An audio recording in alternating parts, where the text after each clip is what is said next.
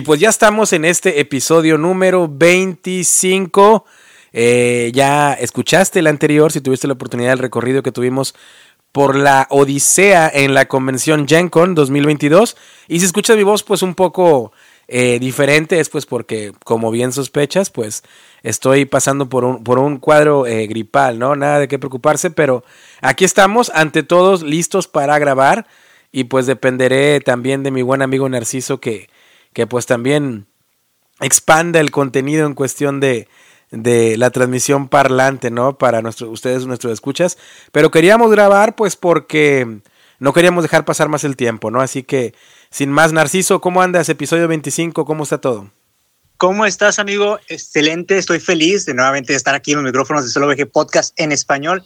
Y bueno, pues con la mala noticia, ¿no? Que te me, que te me has constipado ahí un poco, que ahí tienes gripita, pero bueno, vamos a hacer lo posible en que la llevemos a menos, amigo. Estamos bien, amigo. Estoy contento, feliz de que pues ya pasó con ¿no? Ya, ya ese episodio que lo escuché también al lado, ¿no? Que ahí estuvo, que estuvo acompañándote Rubens y que pues les aplaudo, ¿no? Se, se, lo aventaron, se, se, escuchó muy bien, lo llevaron muy padre. Algún día, amigo, algún día estaré ahí yo también. Oye, lo que pasa es que mira, y aquí, aquí tengo el, el té por un lado para, para poder seguir platicando, porque esta noche, estamos grabando en noche de domingo, ¿no? Y, es una noche rica, con un, con un clima muy agradable, a pesar de, de, este cuadro que, por el que estoy, para platicar de juegos de mesa, porque traemos bastante contenido del cual hablar. Eh, como bien lo mencionas, en la Gen Con hubo bastantes juegos que obtuvimos, así que vamos a estar platicando sobre ellos también. Antes de, de empezar y de continuar, Narciso, vamos, si, si me lo permites, a saludar a toda la gente que nos estuvo escuchando en ese episodio de, de ¿no? Que fue el último. Y pues vamos a tu, sección favorita, ¿no? A ver, a ver, ¿cuál es el, el nombre de la, de la sección? El nombre de la sección favorita del Nash viene siendo Solo Veje Podcast en español por el mundo, amigo. Arráncate. Ahí viene. Vamos a empezar con las ciudades. Ciudad de México número uno, eh, Madrid, uh. Eh, Santiago, en Santiago, zona metropolitana, Zapopan, Jalisco, León, Guanajuato, en Frankfurt, en Alemania, que son constantes. Muchas gracias. En Morelia, Michoacán, en Barcelona y en eh, Redondela, Pontevedra. Los países fue México, España, Estados Unidos, Chile, Alemania, Brasil, Costa Rica y o Inglaterra o el Reino Unido. Así que muchas gracias por, pues, por estar ahí, ¿no? Y estar escuchando. Eh, pues, pues el, el, episodio anterior no es solo VG Podcast en español. También quiero aprovechar para mandar saludos para un buen amigo que nos, nos encontramos, Rubens y yo por acá en, en la convención, en la GenCon mejor conocido como 13 Bicis en el Instagram, ¿no? Enrique, Enrique García. Es un amigo de España que acaba de mudarse aquí a Indiana, en el cual pues tengo muchas ganas de, de pues de ojalá pronto echar un par de partidas con él y, y, por qué no, pues eh, divertirnos también, ¿no? Así que para mi buen amigo Enrique, 13 Bicis, un abrazo. Narciso, traemos un programa que es un parteaguas, ¿no? Porque más allá de especial es un parteaguas. ¿Por qué digo esto? Pues porque pues nos dimos a la tarea, Narciso, nos dimos a la tarea de, imitar un poco eh, la labor de Fiorentino del Real Madrid, ¿no? Este, cuando ando ahí por ahí mandando a los scouts, a los reclutas por toda Europa y Sudamérica para ver, este, pues, pues quién viene al Real Madrid, o como si te la pusiera de otra manera, como si estuviéramos eh, de acuerdo con la, con, la, con la carrocería Arrow McLaren, y se encargan de traer al Pato Ward para la, para la IndyCar, ¿no? Con un contrato a seis años para que después brinque a Fórmula 1. Bueno, nos, nos, de hacer un, una metodología scout, tú y yo, pues para poder seguir reclutando, ¿no? Y poder hacer de este podcast incluso algo más grande y mejor. Y, pues eso ocurrió, ¿no? Hay que, hay que ir un poquito atrás en el tiempo y decir que esta persona la acabamos de presentar en un momento que, que ustedes amigos ya lo conocen, eh, pues eh, em, empezó la amistad eh, por ti, Narciso, y hace un, pues yo creo más de, ¿qué será? Cinco o seis meses que, nos conectaste. Y, y, pues esta persona, spoiler alert, ¿no? Ya ha estado aquí en el podcast, pero más allá de eso se hizo una amistad muy buena, muy positiva, muy constructiva, muy sólida. E, entre nosotros tres, este, y, pues decidimos, nos dimos a la tarea y tomamos la decisión, Narciso, de, de escautearlo, ¿no? Así que esta persona, en un momento que la presentaremos, formará parte permanente ya de Solo VG Podcast en español. Ya no seremos dos, ahora seremos tres. Y, eh, y pues bueno, ¿no? Eso, e, entre, entre más, pues, pues la fiesta se hace, se hace caótica, se hace única y se hace más divertida, que es lo que, que, es lo que esperamos, ¿no? Entre más, el desorden aumenta y eso a fin de cuentas, eh, creo que mejora el contenido de manera, cuando, cuando digo desorden lo digo de manera positiva, y, y, y, se hace más, más relajo, más opinión. Y pues ahora sí como se dice en, en, inglés, ¿no? The more the merrier, que sería algo así como que entre más, pues, más desmadre, ¿no? Por decirlo así como lo decimos en, en México. Narciso, te dejo, te dejo, que lo presentes mientras le doy un, un, un, traguito aquí al té. Venga, amigo, claro que sí. Mira, pues esta personita que, vamos a que voy a presentar y que se va a integrar de ahora en adelante, a partir de este episodio en, en adelante a los demás en, en el podcast, es una persona que también, pues, como dices tú, ya está aquí en el podcast. Y creo que, o más bien, esa persona fue la que te acompañó en Gencon, en, en tus aventuras, ahí en, en, las entrevistas que grabaste, tuvieron pues, la, la, primera experiencia de él. Y pues, ¿qué te, ¿qué te, digo? Es una persona que me cae excelente, me da mucho gusto que, pues bueno, lo dices como, como si yo fuera el causante de ello, que pues se llevaron muy bien gracias a mí. Este, pero bueno, a mí me encanta que, que, que, haya pasado eso. Y pues, ¿qué te digo? Es una persona que tiene unas mesas, amigo, las mesas acomodadas, ¿te recuerdas? Sí. Ya con eso creo que ya todos han de saber quién Pues es. ya, ya vamos a presentarlo. Rubens, bienvenido, Rubens, bienvenido Rubens a tu casa. Bienvenido. Solo VG Podcast en español, bienvenido. ya eres parte de esto, ya no es tu, bueno, sigue siendo tu casa, pero ahora sí de manera permanente, ya tienes obligaciones como todos nosotros, ya tienes que limpiar, ya tienes que barrer, ya, eh, ya tienes que cocinar, eh, ya tienes que jugar. ¿Cómo andas? Bienvenido ya a formar parte de Solo VG Podcast en español, Abrazo, de manera oficial hermanito. y permanente. Amigos, pues feliz de estar con ustedes y más con este fichaje. Me siento privilegiado de, de poder compartir con ustedes micrófonos. La verdad es que eh, son, son, unas, son unos tipazos los dos y me siento muy bien estando con ustedes cuando echamos relajo, cuando estamos hablando, cuando estamos jugando. Eh, me, para mí ha sido, eh, porque yo empecé como fan del podcast, entonces para mí es es un paso adelante, es, una, es un logro porque pude ver, pude ver ahora que estuve allá con Derek el alcance que ya tiene el podcast en inglés y cómo es reconocido y, y ya cono conocido por generadores, por editoriales y todo. Entonces, una gran responsabilidad, pero súper contento de poder estar con ustedes y bueno, tratar de aportar algo que, que a la gente le interese y que, y que eso ayude a que nos escuchen más, ¿no? Sí, oye, te quiero preguntar, este, tú, yo sé que has estado en varios podcasts y todo eso, pero ¿ya habías tú creado algún contenido antes, o sea, de tu parte, o, o, o esta va a ser tu primera incursión en la creación de contenido? No, amigo, soy, soy novato. Y eres el rookie, eres el rookie, ¿no? Eres el rookie de, del equipo. Sí. este. sí, no, no, no. O sea, no, siempre había estado como invitado y la verdad es que tengo la fortuna de conocer a, a mucha gente dentro de, de, la comunidad que se dedica a hacer esto. Entonces, he estado con varios de ellos y, y de hecho son varios muy amigos míos y, y he compartido micrófono y mesa con, con, con muchos de ellos pero algo, algo como esto, de, ya de una manera periódica y, y, como de planta, es la primera vez, amigo. Entonces, este sí, espero, espero ser un buen novato y aprenderles a ustedes que lo hacen muy bien. Oye, ¿y ya lo, y ya lo tenías en algún momento planeado o pensado de decir, creo que quiero crear algo, quiero eh, no sé, un canal de YouTube, un, un, podcast, bailes en TikTok, qué sé yo, ¿ya te había pasado por ahí, por ahí el, el gusanito de algo o no?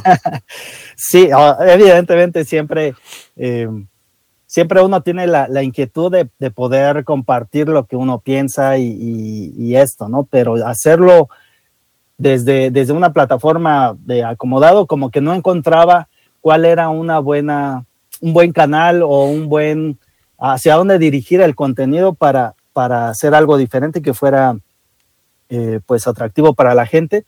Entonces, pues es, entrar con ustedes acá me parece un, un, un muy buen paso y, y súper contento de, de, de, incursionar eh, en Solo VG Podcast en español. Eso es todo, así que pues ya somos tres, Narciso, ¿cómo ves?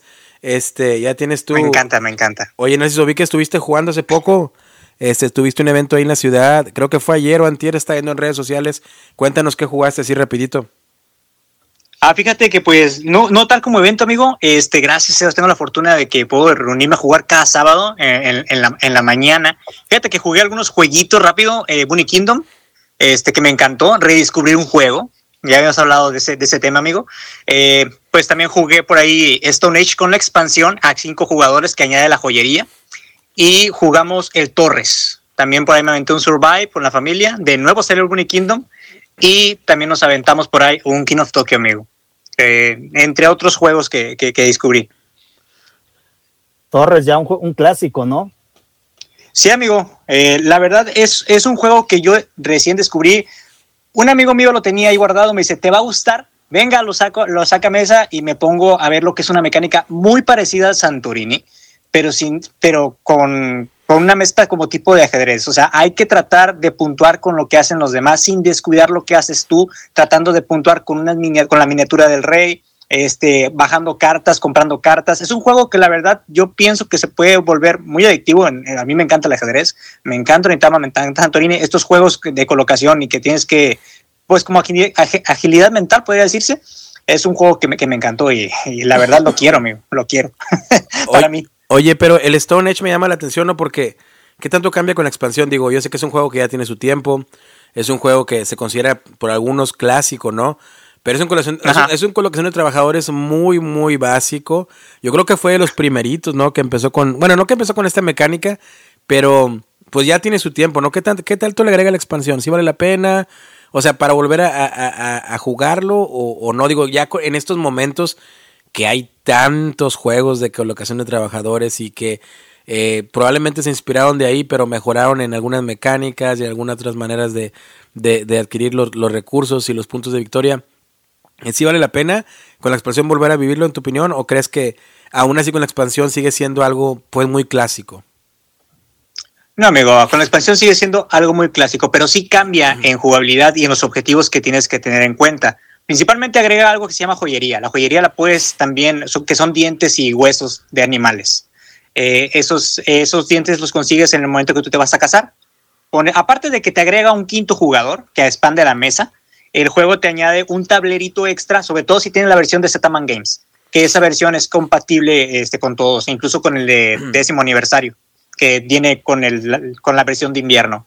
Pero esta versión lo que trae la joyería te sirve para comprar, eh, te sirve como moneda en el juego. Hay un track en el que tú vas, obviamente, en vez de procrear, pones dos, dos, dos, trabajadores para que vayan a hacer la tasación, para que vayan a hacer como que a recolectar los dientes. Esos dientes tú vas subiendo en el track. Cada que te pones subes dos puntos, pero tiene tres secciones ese track de piedra.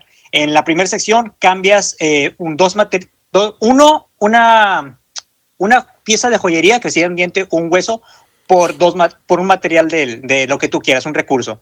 Subes y, y ahora sí cambias de uno a uno. Y subes al, al, décimo, que es el noveno y décimo, décima casilla, y ahora sí es lo más manchado del juego porque puedes cambiar un dientito, un hueso por dos materiales de lo que tú quieras. Eh, tienes esa opción por turno. Eh, puedes comprar una carta, obviamente pues las cartas es lo que a veces te dan ah, más puntos a mi parecer, puedes comprar una carta con esos dientitos y si agregas tres dientes más puedes agarrar una carta poco abajo y eso te puntúa para el set collection o para lo que vayas a hacer a final del juego. Eh, ¿Qué otras cosas tiene? Pues nada más, se enfoca mucho cuando juegas con la expansión en conseguir lo que sería el elemento de la joyería y dejas al lado lo que sería hacer lo del, lo del oro, por ejemplo, que sería lo más difícil de conseguir. Lo dejas muy al lado porque te vas más en estos elementos que es para hacer más puntos. El juego sí le añade más rejugabilidad, podría decirse, porque te puedes ir por varias, hay, hay casas que tú las compras con joyería, eh, la misma joyería hay cartas que te dan otros bonus. Por ejemplo, ya ves que hay una carta que, que tiras eh, los dados y según lo que saques es lo que te da la carta.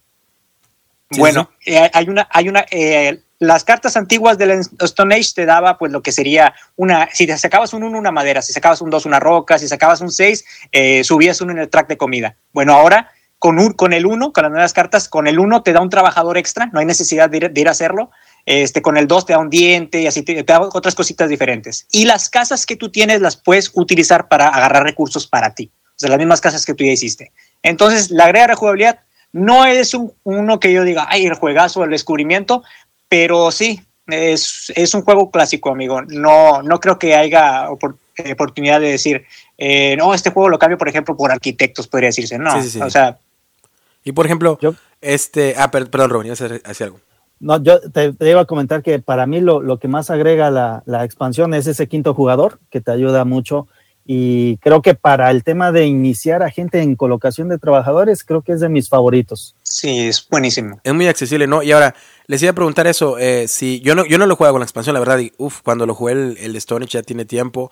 De hecho, lo, la última vez que lo jugué, lo jugué virtual en el Borgue Marina, creo que fue al inicio de la pandemia, precisamente, cuando todo se puso muy caótico y, y, esa incertidumbre, ¿no? Recuerdo que con un par de amigos de acá de, de, de Indianápolis, no los amigos gringos, eh, nos pusimos a jugar online y jugamos el Stone Age, porque era los, de los que tenía ahí la, la plataforma.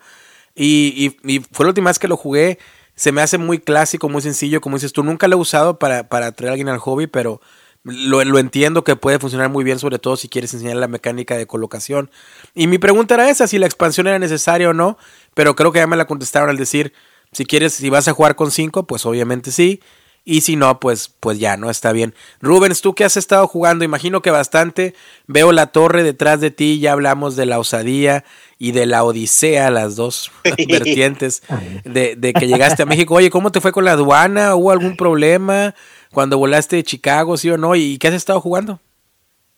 Bueno, eh, llegué y sí estuvo medio complicado el, el, el, la llegada, sobre todo porque cuando llegué no había, no había más vuelos, entonces mi vuelo fue el único que, que, que estaba ahí para, para, o sea, nosotros llegando, recogiendo maletas y en toda la sala era el único vuelo. Entonces, la tensión que teníamos nosotros para, para llegar ahí era, era, era grande. Y sobre todo eso, además, mi maleta fue la última que salió. Entonces fui el último en, las, en dejar la sala. Entonces cuando llegué allá a la aduana, lo que, lo que me temía era obviamente que al verme con, con, el tema de los bultos o con las maletas estas, este, pues sí, llamara la atención y efectivamente me pasaron una revisión. Y, ¿Te tocó eh, rojo pues no, o, o, o, te, No, fíjate que esa es una de las cosas que cambiaron y que creo que, que nos meten en, en problemas a los que traemos mucho, porque ya no es con, con, semáforo, sino ahora es discrecional. Hay una persona que está recibiéndote la boleta que tienes que llenar cuando, cuando llegas y tal cual. Si te ve con mucho, mucho equipaje, te pasa a revisión. Si te ve con poco, te pasa ya a que, a que salgas del aeropuerto. Entonces, Oye, y, y, si, y, si, es un jugón, dice, ah, él viene cargado, él viene cargado.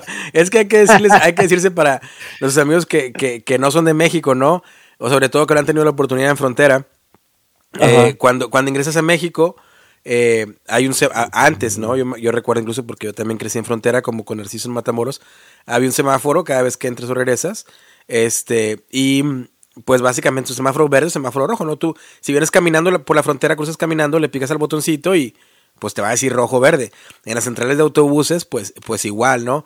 Y, y, y por lo que tú me explicado, Rubén, pues en los aeropuertos, pues es igual, ¿no? Cuando llegas a México te podía tocar verde o te podía tocar rojo. Verde significaba que no te reviso, pásale. Rojo, pues hay que revisarte y abrirte y sacar todo. Entonces, ya el hecho que sea discreción, imagínate que te toque un jugón que esté ahí en la aduana, ya no te le vas a escapar. Oye, ¿y luego que no tuviste problema entonces? Entonces ya me, me revisaron obviamente el equipaje, abrieron, bueno, te pasan primero por rayos X y una vez que pasa por rayos X te dicen, abre, abre maletas y cuando te van a abrir te dicen, a ver, traes más de lo que puedes y entonces ya tú, tú tienes que explicar, ¿no? Entonces abrieron las maletas y me dijeron, ¿qué es todo esto, no? O sea, ¿por qué? ¿Qué son estas cajas? Oye, de sí. juegos de mesa. Y me decían, ¿pero por qué tantos? Yo le decía, no, fui a una convención, o sea, no, sí. eh, fui a una convención de juegos de mesa y dice, pero ¿para qué fuiste con tantos juegos? Porque yo jugar. lo que les decía es que me los había llevado de acá, de, de México. Claro. Y, y, me dice, ¿y para qué te, te, llevaste tantos juegos? O sea, ¿por qué te dio tiempo de jugarlos? Le dije, es que es una convención de cuatro días. Sí. Entonces, este, pues uno lleva sus juegos y, y se reúne con gente de todo el mundo a, a jugar, ¿no? Entonces, uh -huh un poco incrédulos me decían, no, esto, esto está, está, está, raro. extraño. sí. Vieron los títulos, me decían, ¿cuántos juegos traes? Y, y, como nosotros habíamos hecho todo el... El, el destroquelado acá en Indianapolis. El destroquelado, habíamos sí. metido juegos dentro de otros juegos. Sí. Entonces, Visibles traía más o menos 12 juegos, ¿no? Sí. Eh, porque los demás venían dentro. Dentro de los juegos. Ajá. Entonces, ya me preguntaron que, cuántos traía, se veían 12, les dije que 12. Eh, uno como, como parte de su franquicia personal puede pasar cinco juegos o juguetes. Entonces, eh, digamos que la mitad la tenía, la tenía eh, justificada y tenía que justificar los otros, ¿no? Entonces, me pidieron el costo de los juegos, tuve que sacar la relación de, de, mis compras y de ahí me tardé un montón porque les tuve que enseñar los, los costos de los, de los juegos. Ahora, de algunos, pues los habíamos comprado en GenCon y no tenía un, un recibo. Entonces, lo que ellos hacen es se van a eBay y ahí consultan los precios. Pero, por ah, ejemplo, si tú consultas ahorita un Wonderlands World, la versión deluxe en eBay te va a salir que el juego cuesta 400 dólares, ¿no? Sí. Y tú tienes 500 dólares nada más de, de, de, para pasar, ¿no? Entonces, sí.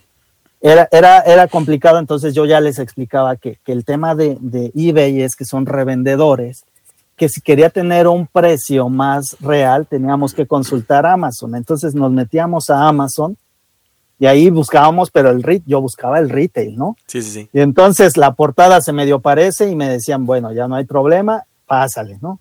Entonces al final la libré no tuve bronca, pero sí fue, sí fue complicado y con muy mala suerte porque te digo, no había más vuelos ese día y mi maleta salió al último, entonces yo fui el último que pasó, entonces no era como que estuvieran apurados a tener que pasar rápido a la gente, sino se tomaron todo el tiempo eh, conmigo para averiguar y ver qué, qué, estaba pasando, ¿no? Pero bueno, ahí tienes la, ahí tienes la torre de juegos atrás, digo, ya, ya está ahí. Oye, ¿y a qué las estaba dando? ¿A qué has estado jugando? Cuéntanos. Pues mira, me, dediqué a jugar lo que traje. Entonces, eh, jugué, jugué, aparte de los que vamos a hablar al rato, jugué el Tiner Trail, jugué el Turing Machine, eh, le pegué también a, pues obviamente el de, el de Ghost of Christmas también, que es de los sencillos. Y no pude, no pude jugar el Planet Unknown. Ayer teníamos ya plan para, para reunirnos, pero tuve ahí un contratiempo, ya no pude, pero, pero ese lo tengo para, para jugar en esta semana. Oye, ese, e, ese está buenísimo, el Planet Unknown. Eh, les platicaba yo en el grupo de WhatsApp a, Narciso y a, Rubens. El Planet Unknown eh, salió, bueno, es de, es de Adams Apple, es la publicista. Y la verdad yo no lo tenía en el radar, ¿no? Y, lo conseguimos en la Game ya platicamos en el episodio anterior. Pero es el, es el clásico juego de colocación de los zetas, ¿no? De los que se le, llama polióminos, ¿no? Este, para que se den una idea, nos escuchas algo así como la isla de los gatos, ¿no? Algo, algo así. Es a lo que más puedo asemejar yo el juego. Pero no, no, o sea, yo y les, les doy el spoiler desde ahorita, o sea, es un juego increíble, pero increíblemente bueno, o sea, los componentes están, las losetas son muy estándares, ¿no? Pero sin, sin, meterme al review porque lo vamos a traer en otro episodio, pero los componentes, el, el, rondel de la versión deluxe que está en medio, en el centro de la mesa para poder escoger tus losetas, eh, eh, la, simetría que hay entre planetas o la simetría también con la que tú puedes jugar, eh, las miniaturas que te vienen, e incluso te vienen así con un poquito en la versión deluxe, como con un poquito de sombra, ¿no? O de shades, como si fuera el Sun Drop de Awaken Realm sin llegar a, a tanta la calidad. pero un juegazo, ¿eh? De, las compras y de, y de, los juegos que nos trajimos de la convención, creo que es de los más eh, que más he disfrutado el Planet Unknown. Que no sabía nada, que lo compré porque tú me dijiste, Rubens, cómpralo. Ahí lo tienen, compra la versión porque, porque ya no lo vas a encontrar. Y, y, y tú me decías, está bueno, cómpralo. Y la verdad, que yo no supe ni qué era, incluso cuando me lo estaban enseñando ya, porque no jugué ni mi copia, la copia de un amigo, cuando me lo estaba enseñando, yo decía, hijo, eso de, de polióminos y colocación de, de, los zetas y, y, y, ahora sí como que al, al, puzzle, ¿no? Al rompecabezas. Y decía yo, no, no, yo me imaginaba, yo por la pura caja grande me imaginaba que iba a ser un, pues no un dungeon crawler, pero o sea, un juego pesado, ¿no? Del espacio y todo eso. Decían, yo me imaginaba a lo mejor algo parecido al un, al un settle o algo así, ¿no? Pero nada que ver, pero la verdad que qué divertida me di con el juego y, hasta ahorita de los que, de los que, he, de los que he probado que, que trajimos de la convención es el que más, más ha gustado, ¿no? Y, y ahí viene la otra cosa, ¿no? ¿Qué, qué, ¿Cómo hacer para tratar de aprovechar el tiempo y cómo decides qué juegas y qué no juegas de, de, de, lo, que, de lo que compraste, ¿no? Ya platicaremos también de eso. Yo fíjense de lo que he estado jugando últimamente, aparte del Planet Unknown que me gustó bastante. Otro que, que también probé por primera vez que se ve muy bien en mesa, miniaturas grandes y la expansión que se llama Las Almas de, de, de Shivalva, ¿no? Souls, of, of, Souls for Shivalva. Estoy hablando del Meso con la expansión en solitario. Hijo su.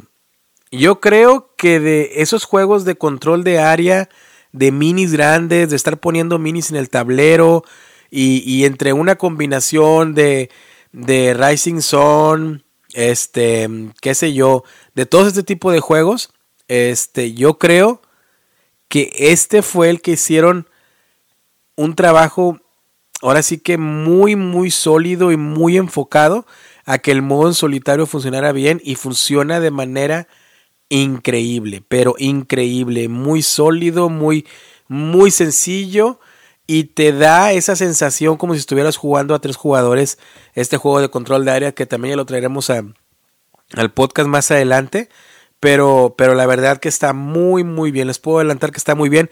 Y otra cosa, ya por fin les quería compartir la noticia. Les platicaba que mi juego favorito de toda la vida siempre ha sido el Nemesis, ¿no? Y yo no vaqué el Nemesis Lockdown por tonto, por lo que tú quieras, ¿no? Este, no, no se dio la oportunidad. Rubens, eh, acuérdate que en la convención lo, lo platicábamos y me lamentaba yo tanto por el Nemesis Lockdown. Pues, Además, carísimo ahí en la convención, ¿te acuerdas? ¿Cuánto estaba ahí en la convención? ¿Te acuerdas? Creo que eran 220. Sí, pero solo, solo, ¿era solo el base? Solo el juego base, sí, 220. ¿Por solo el juego base y costaba 220. Sí, bueno, lo acabo de conseguir, comp eh, pude comprar el juego, el juego base con los stretch goals y más o menos me salió como en 160 dólares, que según yo hubiera sido más o menos lo mismo como si lo hubiera vaqueado con envío. Ahora, wow. ahora hay que buscar el Playman, ¿no? O el tapete neopreno, pero estoy súper feliz, ni lo he abierto, pero, pero ya, ya ahora sí puedo dormir tranquilo a pesar de este cuadro gripal, porque el Nemesis Lockdown con la expansión de los Stretch Goals ya está aquí. Y ahora necesito ese playmat y pues es más tiempo de pintar y, y, y qué te digo, bastantes cosas. Pero, pero ¿cómo haces? ¿Cómo va Narciso? ¿Cómo haces cuando a ti también? Porque de repente veo que tú publicas en las redes sociales que este el loot de lo que llegó y te llegaron 8 o 7 juegos. ¿Cómo haces no, para.? Bueno, a Narciso le llegan cada tres días. Narciso cada dos, tres días está comprando juegos. Oye, ¿cómo le hacen Narciso para, para priorizar? O sea, ¿qué es lo que juegas? Digo, llega un momento en que, en que tienes ocho juegos ahí y, y, y no quieres enviar a, a ninguno al, al, Shelf of Shame, ¿no? Que se le conoce así como que el. el, el, el, el ¿Cómo sería? La estantería de la vergüenza, ¿no? Donde, de la vergüenza, a, de la, donde no has jugado. ¿Cómo le hacen Narciso para priori, priori, priorizar? Este, pues estos juegos, ¿no? ¿Cómo, ¿Cómo le haces para decir, bueno, juego este primero? ¿En qué te basas? Pues primeramente, amigo, déjame decirte que me baso más que nada en lo que el grupo quiera jugar. En mi grupo de juegos tengo dos. Con unos puedes jugar unas cosas, con otro puedo jugar otras cosas. Por ejemplo, con mi familia eh, siempre trato de tener juegos que no dependan del idioma, porque atraen mucho, que no sean cooperativos, porque no les gustan, y que sean juegos más que nada para estarnos ahí, ahí como que pisando los talones, estarnos jodiendo, ¿no? Es lo que le gusta a mi familia. Pero que sería, pues juego con mi esposa, mi hermano, su, mi cuñada. Y con mi otro grupo, con el que estoy con el que hice, con el que estoy apenas juntándome, bueno, con ellos sí puedo sacar más cosas un poquito más pesadas, un poquito más densas. Entonces digo, tengo juegos para mi grupo, mi, fam mi familiar, y tengo grupos también para el grupo de juegos con mis amigos. Así que pues te digo, es, es algo muy sencillo para mí. Y en cuanto a los juegos que me dice Rubens que me llega cada, cada tres días, no, no, amigo. Este, fíjate que, bueno, cuando publico el loot, han sido como que las compras del mes. Hay algunas cosas que son regalos, algunas cosas que me encuentro en gangas aquí, porque bien sabes, Derek, tú que viviste un tiempo acá en Matamoros, en las pulgas encuentras, o en las, o en las ventas de garage encuentras hasta lo que no. Entonces me llevo unos buenos loots ahí. Ustedes se llevan loot de la Gencon, yo me, yo me llevo loots de garage. Entonces, pues, Oye, ¿qué te digo? Son cuatro días, no, y te llegan cada, cada semana un número importante. Seguramente en bueno, casa dices que son del primo de un amigo, pero... no, no, no, no, no, Zaira, mi esposa Zaira sabe que son, son, son míos. Ella, de hecho, pues, ahorita vamos a hablar de un juego que ya me compró. Pero no, de hecho, no, no he tenido tanto problema. Ahorita lo que no tengo y lo que carezco es de espacio. Eh, ya el pase sí es finito, se me está acabando. De hecho, ahorita ya en la, en la construcción de la casa, este, ya el arquitecto le pedí específicamente el un cuarto de juegos, que ahí nos vamos a estar metidos cuando vengan, que tienen su casa, que lo quiero expandir. Este, Oye, espérate, espérate, espérate, quiero, quiero detenerte. Te estás, estás, estás escuchando lo que está diciendo Rubens, ¿verdad? La, dimensión. O sea, te fijas, güey. O sea, mandar construir un, un, cuarto y a un lado va a tener eh, ahí la cama y todo, o sea. O sea, espérate, espérate. Eh, eh, fíjate, o sea, las proporciones de a dónde llevan Narciso el joven dice, ya le di la instrucción al arquitecto. O sea, el si el arquitecto tenía otros planes de que no, mira, por, por seguridad o por lo que tú quieras, cumplir con las dimensiones que a lo mejor el municipio requiere, no sé, el, el, no, estoy muy ignorante el tema, ¿no? Pero el manejo de la obra, me imagino que, que lleva sus requisitos. Pero dicen, no, no, no, no, no, mira, eso me vale, eso no me importa. Aquí quiero el cuarto de juegos. O sea, fíjate, fíjate la, la dimensión de lo hacia, dónde va, ¿no? Pero, prioridades. Sí, son prioridades, son, prioridades. Hablamos de, de priorizar, ¿no? Sí. Oye, y entonces, entonces es depende del grupo. Entonces, en tu casa les gusta mucho eso del, del, del, del take that, ¿no? Del, no, no quiero decir como tú, pero del, del, jódete, como le llamabas tú. Sí, el joder por joder. Juegos como el Survive salen a mesa, eh, juegos como pues el Dodo Riding Dino, que también tiene algo ahí de, estarse jodiendo, sale muchísimo a mesa. Eh, otro juego que también increíblemente lo he jugado bastante es el Munchkin, que tal vez a, a ti, Derek, que a lo mejor a ti, Rubens, les suena, no les gusta, eh. pero pues bueno, acá les, les gusta mucho ese tema de confrontación, de juegos de estarse jodiendo, bebés azules también es un juego que les encanta, Exploring Kittens, ni se diga. Entonces, para tenerlos, batallé, mira, esto, esto es una cuestión de que yo batallé mucho para que ellos entraran al hobby. Mi hermano no te tocaba un dado porque decía, es que yo no controlo, eh, yo no controlo, por ejemplo, juega videojuegos, y yo te juego Smash, yo sé mainear un personaje, Dice, yo en los juegos de mesa yo no tengo el control con los dados de que me va a salir o no. Siempre pierdo. Dice, por eso no me gustan juegos como el Catán. Por eso ni siquiera me gusta el Risk. Dice, no te toco juegos porque no tengo el control. Bueno, le, doy, le, doy la razón al Catán. Digo, a nadie le gusta el Catán. Estamos, estás en lo correcto, amigo. Pero, pues, cuando, como, conocí otros juegos, pues, le, dije, existen euros y existen juegos de estarnos jodiendo. Y dice, ah, estarnos jodiendo, a ver, esos me interesan. Conoció el Survive y ese fue su amor. Y entonces, pues de hecho, eh, pues lo integré ya como, ya van saliendo más juegos a mesa. De hecho, jugaron Imaginario y les gustó bastante. Entonces ya van progresando, ¿no? Y con el otro grupo de juegos, pues te digo, es más selectivo. Yo mando el menú como si fueran, como si fuera snack. Estos son los juegos que tengo, que no he sacado. No he jugado Bitoku, no he jugado, por ejemplo, el juego este, la expansión de Zombies que quiero, que, que quiero probar, que es la de la horda. Eh, no he probado, por ejemplo, Trains. Eh, no, he jugado, tampoco el juego este de, de Merchant Scope, que vamos a jugar a la semana. Es lo que yo mandé, sale esa lista y, fue lo que salió. Más aparte los juegos que tiene mi camarada ya, o sea, el grupo con el que reúno también tiene otros juegos. Entonces me dice, bueno, vamos a poner dos míos y dos tuyos si hay tiempo jugamos un extra. Y así nos vamos, de todo lo que, de todo lo que, lo que planeamos jugar en la semana. Y así es como los, los, los, más o menos los elijo. Así que ya hay juegos que se van quedando y digo, bueno, la otra semana lo sacamos a mes. Fíjate que yo de, como soy mucho de solitario, ¿verdad? También, o sea, a pesar de que está con los grupos, trato siempre de jugar en solitario primero para aprenderlos y luego ya eh, enseñarlos. Pero aparte porque solitario a mí me divierte más que un videojuego. Pero para mí es bien difícil, la verdad, se los digo así neta. Tiene que ser de, de cómo, de cómo ande el ambiente, ¿no? Cómo ande el humor, o sea por ejemplo, llego y doy una vuelta aquí por el cuarto y digo, ah, pues sabes qué, quiero jugar el Intrepid, órale, va. Y lo juego y lo pruebo y así. Y ahora, por ejemplo, ahorita estoy hablando de los que no he abierto, ¿no? Y luego, ¿sabes qué? Por ejemplo, mañana quiero jugar el Oceans, ¿no? Porque hay una expansión en solitario que viene en Kickstarter que la quiero probar para poder hablar de ella antes de la campaña y luego el Dead Reckoning y así, pero se me van quedando, como voy seleccionando también muchos se me van quedando y se van quedando y, y es difícil y luego me deprime más voltear a ver que tengo Kickstarters con expansiones que ni he jugado ni he abierto. Y es como que me cae. Me cae de repente esa. Y sería un buen tema también para platicarlo en un episodio.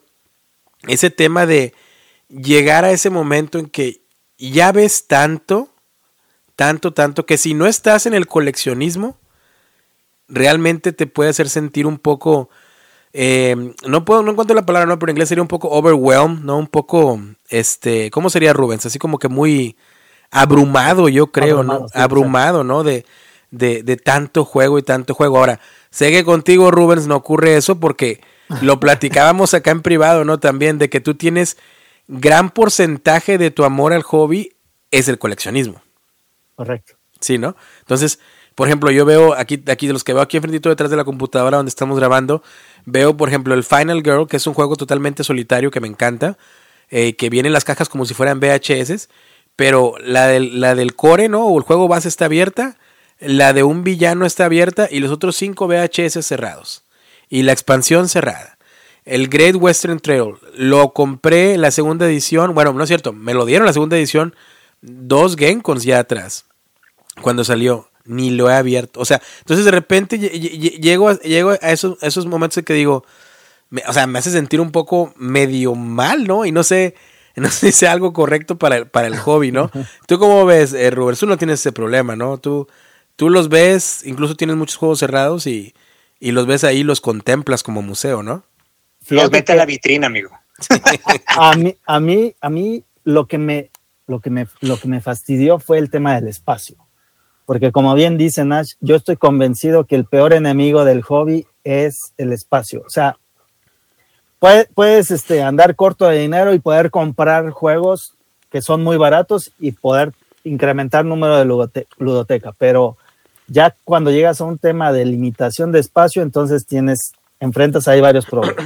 Y justo lo que dices, Derek, a mí me pasó ya por este tema del espacio que tuve que empezar a, por ejemplo, Kickstarters, solo vaquear el, el juego base y los stretch goals, porque uno, no tenía ya espacio para, para tema de cinco expansiones que te pueden vender ahí en, en el Kickstarter. Y dos, siendo honestos, y creo que eso sí lo podemos platicar en ese, en ese episodio que propones, ya no te da, ya no te da el tiempo para poder acabarte un juego base, mucho menos para acabarte todas las expansiones que puedes meter, porque ya hay tantos y, tal variedad que, es complicado incluso que, repitas tan seguido un, mismo título, ¿no? Yo creo que Entonces, Dime, no dime. Entonces, creo que eh, en mi caso sí hay una parte de coleccionista muy fuerte y eso es lo que vaya, a mí, a mí no me molesta tenerlo pues, ni siquiera cerrado, ¿no? Sí. Y porque sé que en el momento en el que yo quiera jugarlo, ahí está, ¿no? Pero la limitante del espacio sí me ha llevado a tener que cambiar ahí algunas cosas. Eh, que bueno, si me hago una casa como la de Narciso, igual ya vuelvo otra vez a pedir expansiones y todo, pero, pero de momento sí, eh, lo disfruto y creo que es, es, parte de lo que platicábamos justo en esa ocasión, que, que hay gente que disfruta el hobby diferente, ¿no? Hay quien tiene pocos juegos y los juega mucho, y ya vemos quienes tenemos muchos juegos y algunos ni siquiera los hemos abierto. ¿no? Es que, mira, no sé si les ha tocado a ustedes, pero bueno, antes, antes de seguir continuando, Narciso, tú llegaste, el sueño de todo jugador es la mesa, ¿no? Tú llegaste más allá, tú ibas a la casa, pero bueno, este, Bueno, déjate, te interrumpo tantito con eso.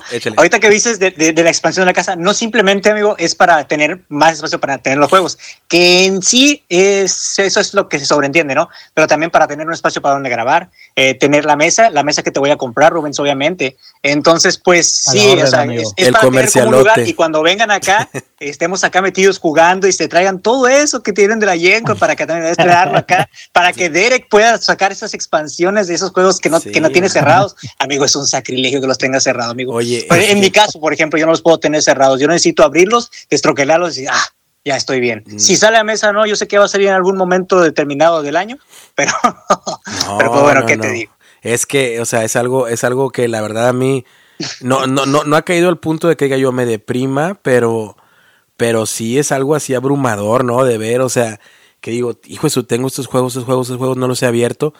Y, y, y no sé si les ha tocado a ustedes, pero bueno, a mí me tocó una experiencia recientemente que dije, o sea, ¿hasta qué punto tengo que poner el alto, no? Eh, por ejemplo, abrieron una tienda aquí, que no te llevé, Rubens, pero abrieron una tienda muy pequeña aquí en, la ciudad y fui a verla y, o sea, yo me di cuenta que yo tengo una colección mucho más grande que la tienda. O sea, ahí ya me dije yo, wow, ¿sí? Y, pero es una, es una tienda pequeña, o sea, no estoy, la, la tienda tenía algunos 200 juegos cuando mucho. Pero también he estado escuchando que muchos jugones, por el tema del espacio, han llegado a un número, ¿no? Y, con esto vamos a, cerrar esta primera parte y luego vamos a entrar a la segunda que es reseñar los juegos. Em, que ya muchos están haciendo, ¿sabes qué? Mi número es, no sé, 300, 400. Si entra uno, sale uno. Y punto. Y, y, yo todavía no llego a eso. ¿Por qué? Porque el, cuarto está lleno. Eso sí, está lleno. No, hay, no, no cabe uno más. Pero como les comentaba antes fuera del aire, ya los estoy poniendo en contenedores de plástico, llevando un inventario y llevándolo a la parte detrás de la parte detrás de la casa donde tenemos como una, una tipo bodeguita, ¿no? En, aquí mismo en la casa. Y, y, ahí los estamos, ahí los estoy poniendo en contenedores con una hoja, ¿no? Un, documento por fuera del contenedor que dice cuáles hay. Y, y ahora sí que yo voy a tener un inventario en una carpeta de cuáles tengo allá, ¿no? Pero eh, obviamente yo sé que el tenerlos allá va a bajar las posibilidades de que vean mesa, porque están si de por sí los que están aquí en la estantería no ven mesa porque van llegando más, imagínate los que están guardados. Y es ahí donde yo he tratado de, sé que es muy difícil porque me conozco, pero estoy tratando y estoy analizando muy seriamente la posibilidad de decir, ¿sabes qué? 300 y no más. O sea, no más. 300 es el número como los 300 que fueron a enfrentar a los persas este, y, murieron de, de, manera heroica. Y, que el último solamente que uno de los generales con, con el parche, ¿no? Con, con, el ojo vendado, no recuerdo, algo por ahí va la, una película que me gusta mucho de Zack Snyder. Pero bueno, eh, así, ¿no? Ese número 300, es decir, no más. Entra uno, sale otro, o sea, no, no hay más. Eh, yo me conozco, sé que es muy difícil de lograr eso, pero pero les ha tocado a ustedes ya llegar a ese momento en decir, ¿sabes qué? Mi ludoteca no sube más de 100, 200, 300 y así como entra uno, tiene que salir otro. Narciso, ¿te ha tocado ya estar ahí? Sí, amigo. Sí, sí, sí. Me, me, ya llegué al tope. Ahorita. ¿Cuál es tu número? 450 es lo que tengo ahorita. Y ya no 450, ya no, ya se tiene que quedar ese amigo. Ok. ¿Cómo dices tú? El tiempo, ahorita el tiempo ya es muy corto para mí, o sea, independientemente de las labores que tengo, eh, me quita mucho tiempo pues mis cosas que tengo que hacer. ¿Qué más quisiera yo estar jugando todo el santo día? Pero no puedo. Y bueno, eso es algo que yo veo que tú tienes, Derek, que tienes tiempo de jugar, digo, en Instagram y te veo tus redes sociales que estás posteando y posteando juegos y oye, probé este y probé este en solitario, lo probé con, con tu esposa, lo probaste. Entonces, digo yo, Derek, tienes todo el tiempo del mundo para, probar juegos, cosa que yo no tengo. Podré tener muchos juegos y todos abiertos y, y uno sin jugar, pero a veces el tiempo es el que no me da y pues también pues, la, limitante, la limitante de espacio. Pero yo digo que en 450 se tiene que quedar para evitar problemas maritales, uno, y, lo otro para controlarme, amigo, porque también como tú, yo sé que va a ser súper difícil, va a haber juegos tras juegos que, que van a salir. Ahorita lo que estoy haciendo, y fíjate que es algo muy curioso, a lo mejor no se los he platicado, pero lo que estoy haciendo es vender los juegos que dependan del idioma completamente en inglés y traerlos al español. Ok. Eh, me hice del Ark Nova hace poquito en español, eh, conseguí el Clank en español, eh, el Creature Comforts en español. Entonces, bueno, de, uh, independientemente o, que estamos en frontera y que se supone que también el inglés lo debemos de dominar un poco, pues hay personas que son reacias en mis grupos y que no quieren aprender el idioma. Entonces, pues para no excluirlos de juegos así, que no se pierdan estas joyitas, pues lo que trato es venderlos y traerlos al español. Pero yo digo que el número máximo de mi, biblioteca es como está ahorita, en 450 juegos más o menos. Así es como se tiene que quedar. Rubens, la tuya. Amigo Rubens. No, pues sí, yo también. Yo, por ejemplo, ya antes, antes había unas super ofertas en, en Amazon o en algunas tiendas y que uno decía, no conozco el juego, pero por ese precio me lo compro, ¿no? Y, así, así compré varios y hubo como una época donde acá en México todo el mundo teníamos el, el, el, ¿cómo se llama? El juego este del Hiperbórea. Ah, teníamos sí, los, que estaban en ofertas, ¿no? del Reef, eh, uno de circo también. Entonces estaban súper baratos y de repente salían en los grupos las notificaciones de que estaba muy barato y tú sin conocerlo decías, bueno, va, me lo compro, ¿no? Esos juegos ya no tienen cabida ahora, ya no puedo comprar así. Y lo que ahora sí trato de comprar es lo que, o que hago una investigación y con gente que tiene gustos similares en cuanto a generadores y eso, dicen que es un juego que vale la pena, lo investigo y lo compro, ¿no? Si, como, como Derek se pudo haber dado cuenta ya en la Gen Con, eh, sí me tuve que apretar muchísimo. Oye, sí, eh, hombre. Para, para, para decir, esto se ve muy bueno, no conozco nada de él, pero se me antoja mucho, pero decir, no, ¿sabes qué? No va a entrar ya.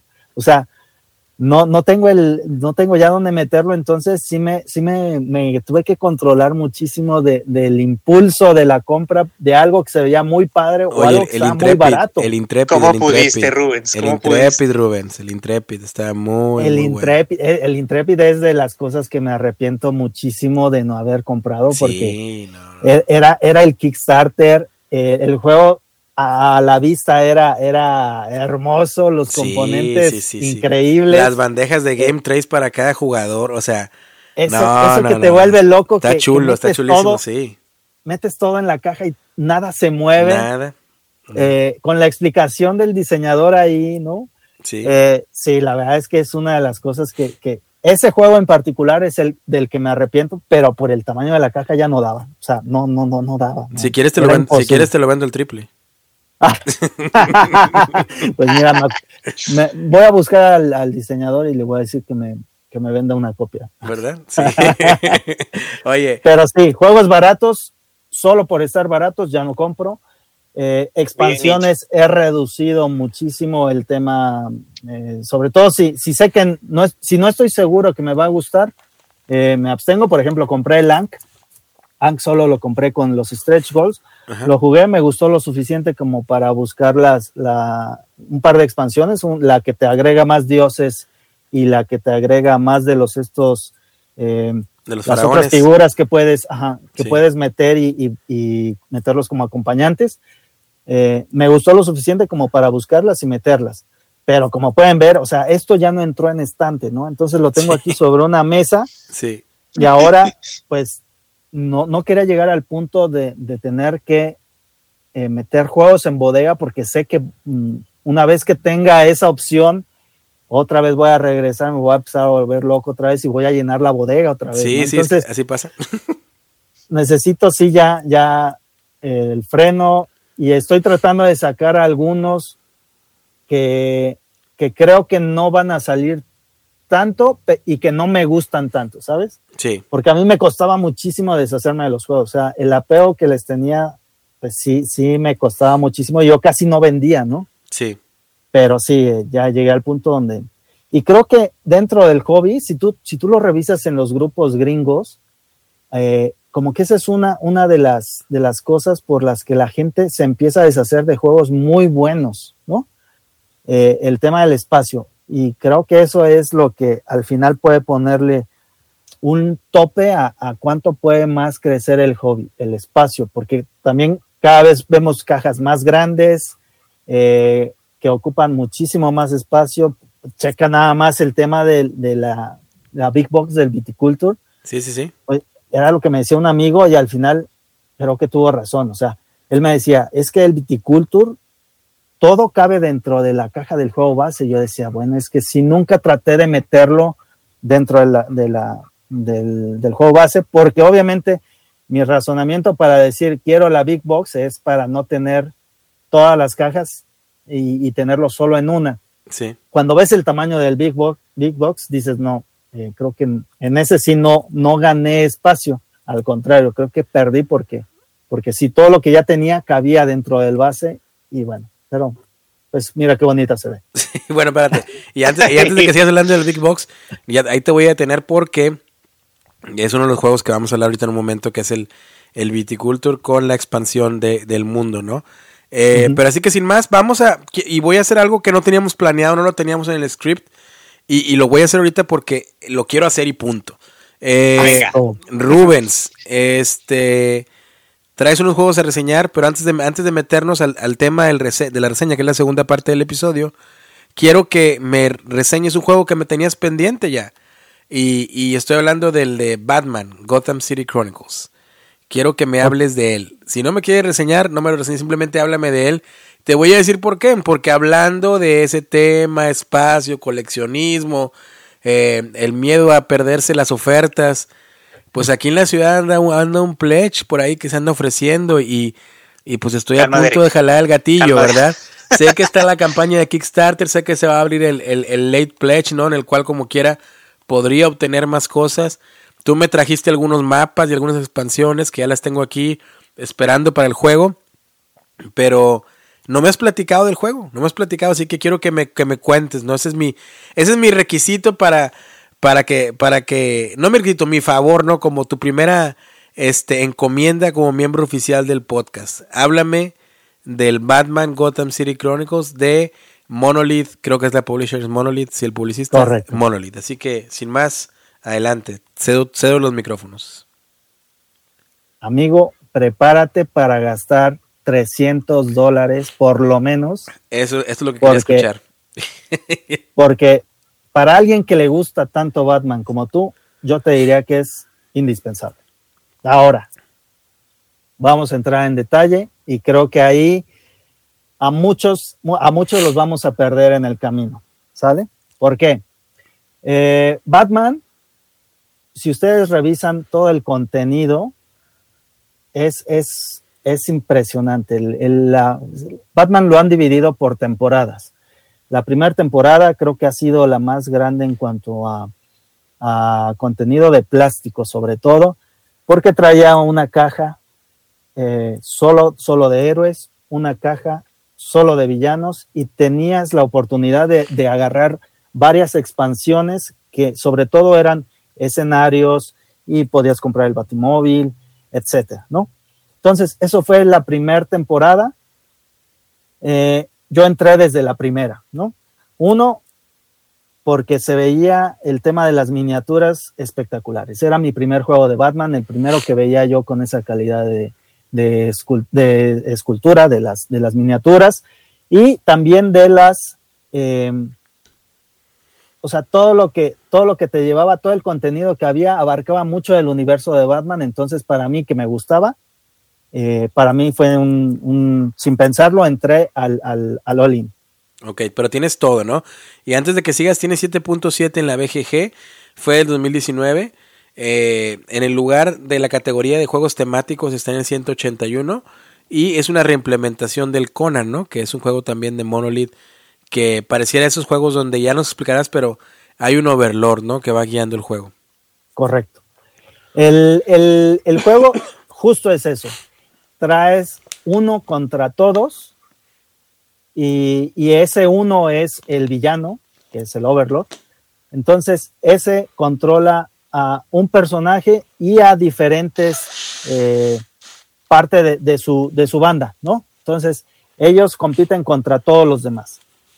El, el- es, es- vas abriendo un, un- es un juego de, de ir, a- ir peleando, tienes un escenario, tienes diferentes habilidades cada uno de los personajes, muchas de ellas, porque creo que es parte de lo que, de lo que tiene bueno y malo, que, ahorita lo vamos a ver, es que tienen, tienen habilidad- habilidades muy diferentes, cada uno de los personajes. Entonces, sí tienes como que balancear un poco el, el- el tema de los héroes para poder atacar de una manera más eficiente al villano.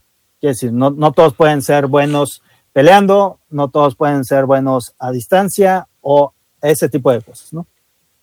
Ahora, Sí, es, me ibas a decir. es, es un, es un, este, pro- eh, vas programando las acciones, ¿no? Creo en tu, en tu tablero personal. Correcto. Tiene cierto número de puntos eh, para utilizar, que, que eso lo, lo miden con unos cubos. en entonces tú tienes cierto número de puntos donde, donde tú puedes ir haciendo acciones de, movimiento, puedes ir atacando, puedes ir investigando y los, los utilizas para ir diciendo que vas agotando alguna de las acciones y obviamente también de lo que tú tienes disponible para hacer. Ahora, ese, esa programación es importante considerar que esos mismos puntos son los que después vas a necesitar para defenderte, ¿sale? Entonces, al momento de atacar, no puedes ir con todo y quedarte sin, sin puntos de, de acción porque después viene el turno del, del villano y entonces tienes que defenderte con ese mismo, ese mismo bonche de, de- de puntos para, de acción, ¿sale? Sí. Entonces, tú caminas a través del escenario y cada, cada uno tiene un, un, este, un objetivo de, de- tanto para los eh, héroes como para los villanos. Entonces, vas caminando por el, por, el, por el escenario, te vas moviendo, te vas enfrentando para cumplir entre todos un, un objetivo común Y el villano, pues también tiene el objetivo eh, eh, de uno personal y obviamente también acabar con, los otros también le da la victoria. ¿Sale? Ok.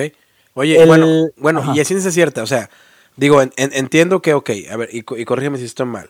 Entiendo que, ok, vas, de cada, trae la misión, el, el, el, el, el Overlord, ¿no? Es el que va a estar trayendo ahí la misión. Realmente el juego probablemente va a depender de qué tan bien lo lleve o qué tan mal lo lleve el Overlord. ¿Eso es cierto, sí o no? Sí, sin duda. O sea, depende mucho de qué tan bueno sea ese Overlord. Casi, casi como si estuviéramos hablando de cuando un juego de rol, qué tan bueno es el Dungeon Master, ¿no? Más o menos por ahí va.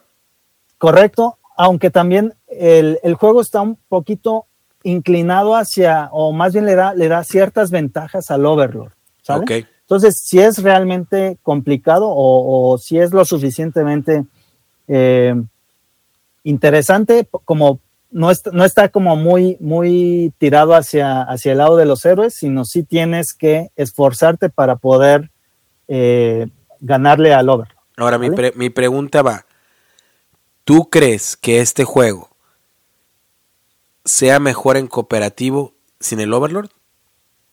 No lo sé porque esa parte la acaban de sacar en el último Kickstarter. Por eso te pregunto. Sí, por, por Entonces, Creo que para muchos prefieren jugarlo cooperativo si no tienen un buen Overlord. Entonces, si tienes a alguien que no es tan bueno y agarra el Overlord, seguramente no lo vas a disfrutar tanto y, lo, y lo harías más, o lo, se disfrutaría más eh, haciéndolo cooperativo y que esa era una de las cosas que le pedía a la gente a la, a, los, a la editorial desde, desde un inicio, que hubiera esa opción de, que fuera cooperativo. Sí. Y ellos lo, lo, aguantaron hasta ahora en la tercera temporada, que ya lo liberaron. Entonces, yo creo que si tienes un muy buen jugador que pueda hacer un Overlord, eh, ese, ese te va a hacer disfrutarlo mucho, tanto como si lo jugaras o tanto o más a que si lo jugaras cooperativo. ¿Qué calificación le das del 0 al 5? Ahí empezamos con problemas. Porque ese era un juego que a mí me, encantó cuando lo vi en el Kickstarter, lo vaqué. Se tardó un poco más del tiempo, eh, como, como cualquier Kickstarter de ese tamaño.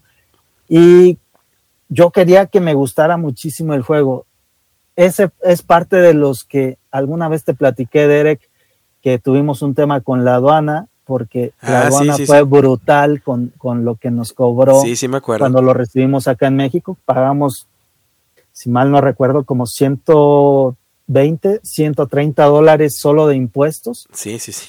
Entonces, eh, ya era un juego que, que había salido muy caro, y que tenía muchísima expectativa y eso cuando lo jugué la primera vez me quedé frío. O sea, lo abrí y no sabes la emoción al, abrirlo de todo el arte, el detalle de las miniaturas. Creo que fueron para su época los que mejores miniaturas traían en ese entonces, mejores que Simon de aquel entonces, sí, sí, que era el, que más, más calidad tenía.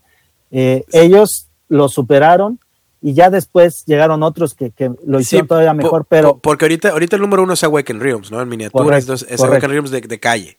Correcto. Sí. Pero, pero en ese entonces yo me atrevo a decir que eran las mejores por encima de Simon, que, se jactaba mucho de eso. Sí, sí. Entonces, llegó el juego, lo abrimos, destroquelamos, emocionadísimos. Lo jugué con otro amigo que también es súper fan de Batman.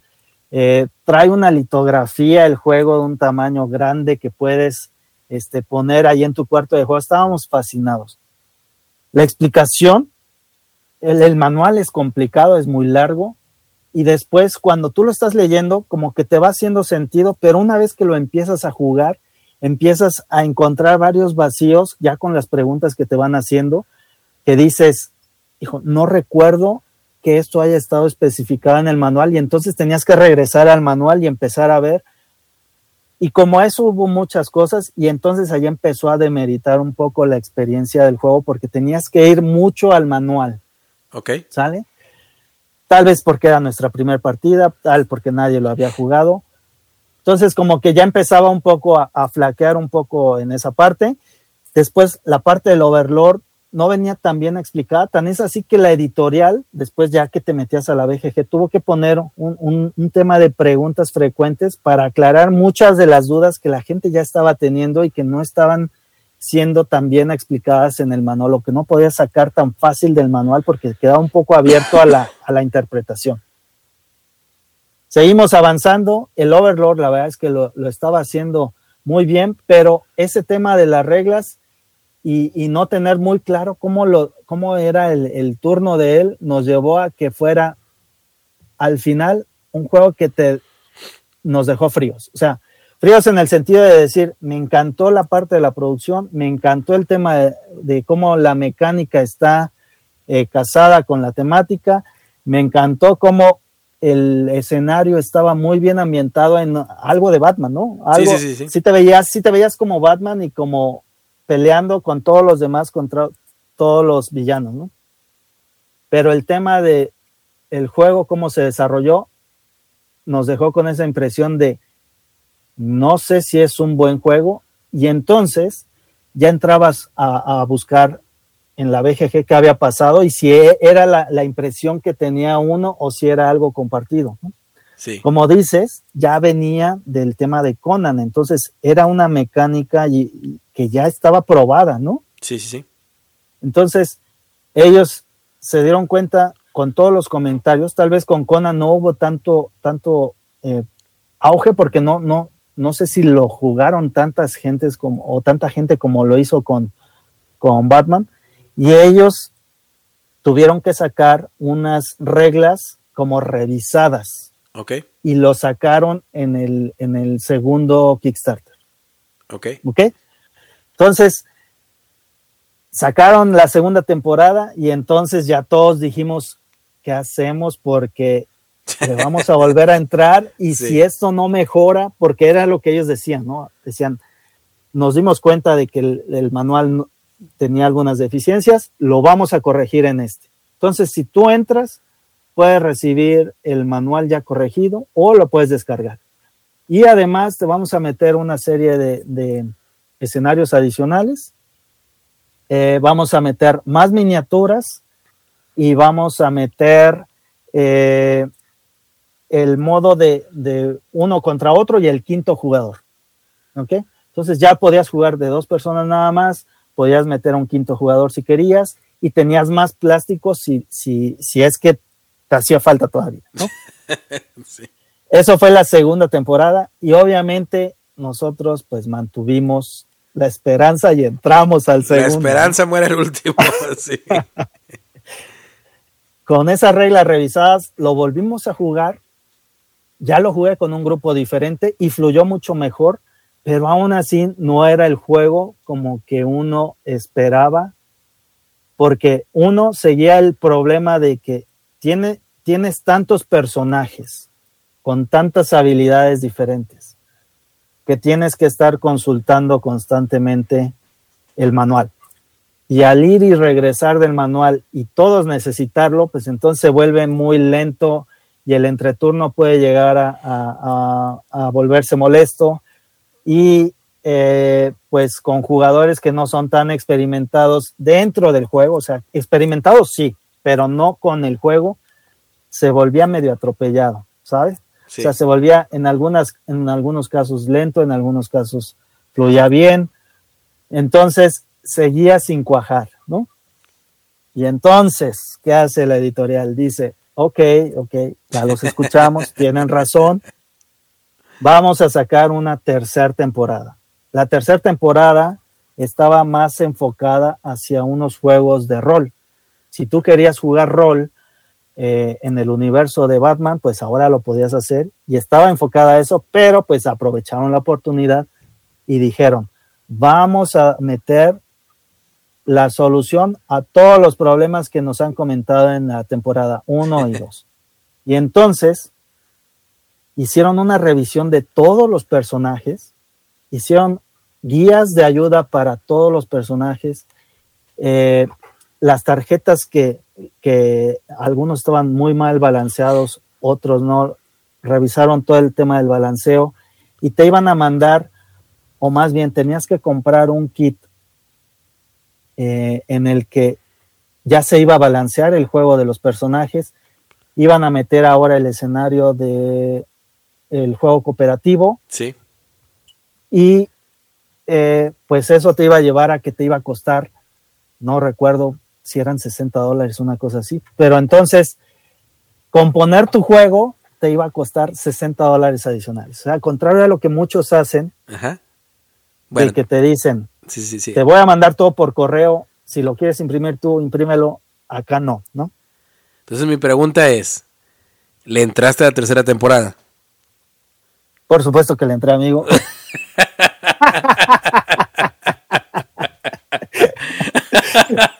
Güey, ya había, ya había invertido demasiado como para dejarlo caer, ¿no? Entonces, sí, costaba 60 dólares corregirlo, sí, me enojé, sí, Me, me, Eh. me, me gusta tu manera de llevar las cosas. Me ofendo, pero, Pero- lo tomo.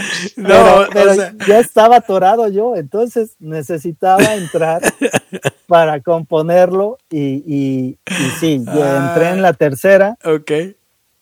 Y voy a recibir, todavía no abren el Pledge Manager, pero sí voy a comprar todo lo que pusieron nuevo Sí.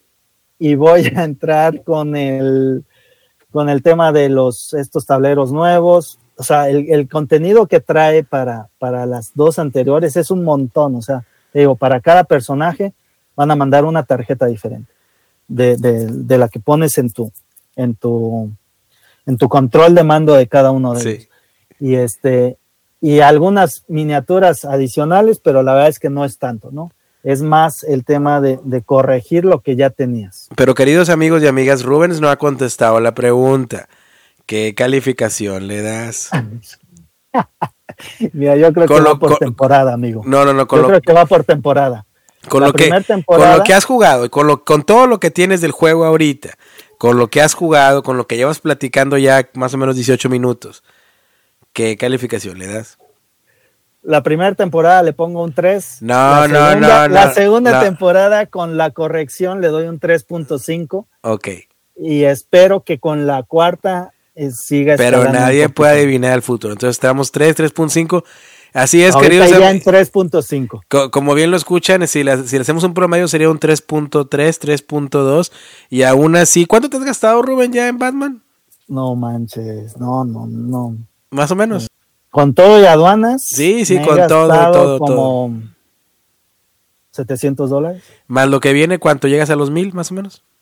No, más lo que viene, yo creo que voy a llegar como a, Con eso como a expandes la 900. biblioteca, amigo. Como a 900.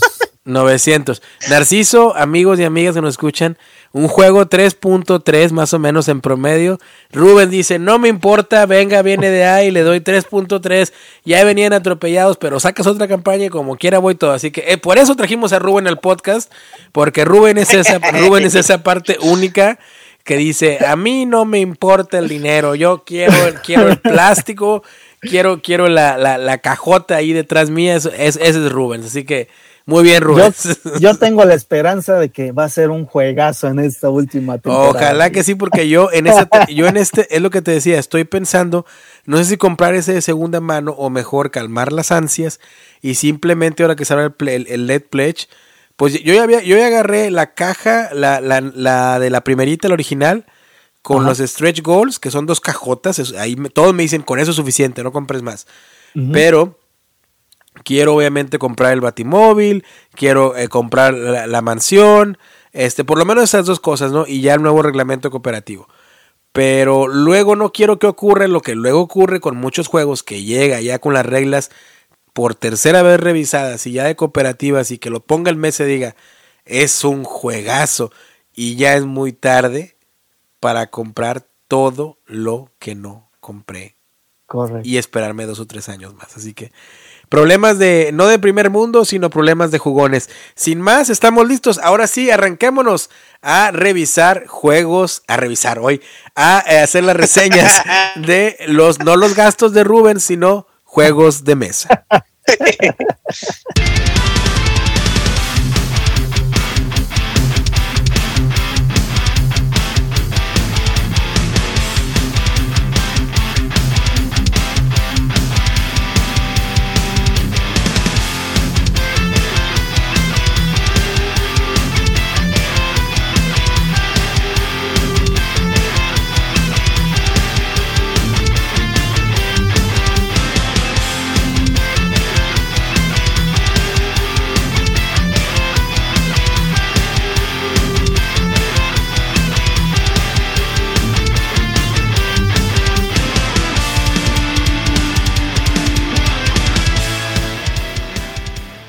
Y bien, queridos amigos de Solo VG Podcast en español, pues vamos a hablar de lo que tanto nos apasiona, que son los juegos de mesa.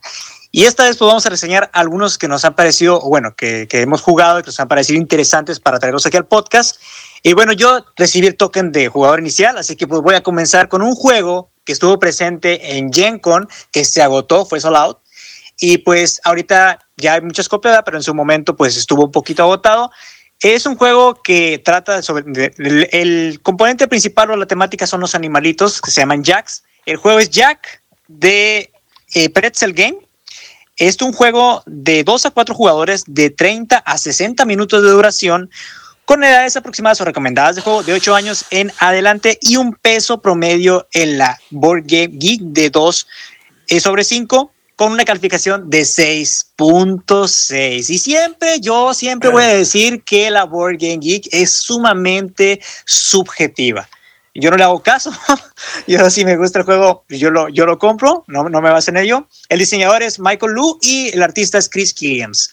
Bueno, amigos, este juego es muy parecido a juegos como Riff, como Coatl o como Azul. Es un juego que es, es, se podría decir que es como un juguete, podría decirse, porque en el juego tú vas eh, moviendo lo que son unas carretas jaladas por jacks. El juego es sumamente visual, en la mesa es sumamente muy bonito.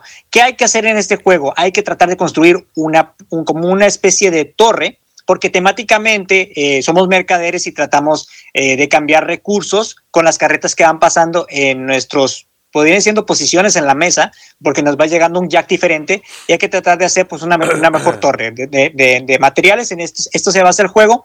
Hay que cambiar eh, pues alimento a las carretas de los jack y recibir lo que serían bloques. Con estos bloques vamos haciendo una especie de pirámide y la cual pues el juego es muy sencillo. Eh, se maneja por acciones. Cada jugador tiene un set de cartas. Solamente hay tres acciones. Eh, sería darle al jack lo que sería un alimento para que nos dé, en base a lo que damos de alimento, nos dé cubitos eh, de colores. Eh, la otra acción sería tomar todo lo que trae el jack atrás. El jack trae cubitos en la carreta, imagínenselo así. Está dividido en dos partes. En la parte de atrás trae alimento, en la parte de adelante trae cubos de colores. Entonces tú, realmente la moneda del juego es el alimento, ya sea la leche, el pan o el pollo, que son eh, pues la moneda del juego. Y lo otro, pues sería ir al mercado. Tenemos una especie de mercado, lo cual podemos recoger eh, un recurso y hacemos algo más ahí, sacar de la bolsa. Ese es el chiste del juego. Trae una bolsa en la cual, eh, bueno, la mecánica interesante que le pone al juego es que sacas un cuadro blanco. Los cuadros blancos son niebla. Y la niebla lo que hace es que gira el sentido del jack. Por ejemplo, si te estaba llegando un jack eh, que siempre estaban pasándose a la derecha, ahora te, se pasan a la izquierda y eso te jode un poquito la estrategia, porque sí, yo faltaba, me faltaban esos colores para, para completar mi torre. Cabe mencionar que la estrategia del juego se basa en que tienes que hacer la mayor cantidad de colores, ya sea de un espacio u otro, y tienes que formar grupos de colores. Haces puntos por ello. Eh, le vuelvo a repetir, es un juego que me recuerda mucho a juegos como Coatl juegos como Riff, esa calidad, esa calidad de componentes a lo que estamos acostumbrados que nos entreguen eh, estos tipos de, de, franquicias que se dedican a hacer juego, tipo juegos móviles, porque así lo, así lo veo. Lo veo no como un juego de mesa que tú quieras jugar mucho, pero sí lo veo como un tipo de juego de mesa que te enganche mucho con los, con los chavalones, con los niños. Ok.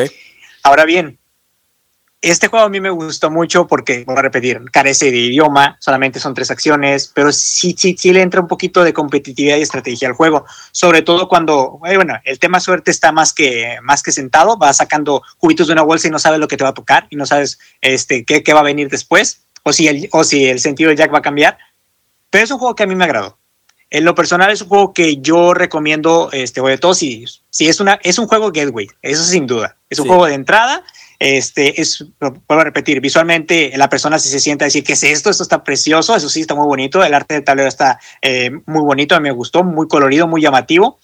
Y el hecho de que la persona esté moviendo, esté jugando a mover las carretas, pues lo hace un poquito más interactivo.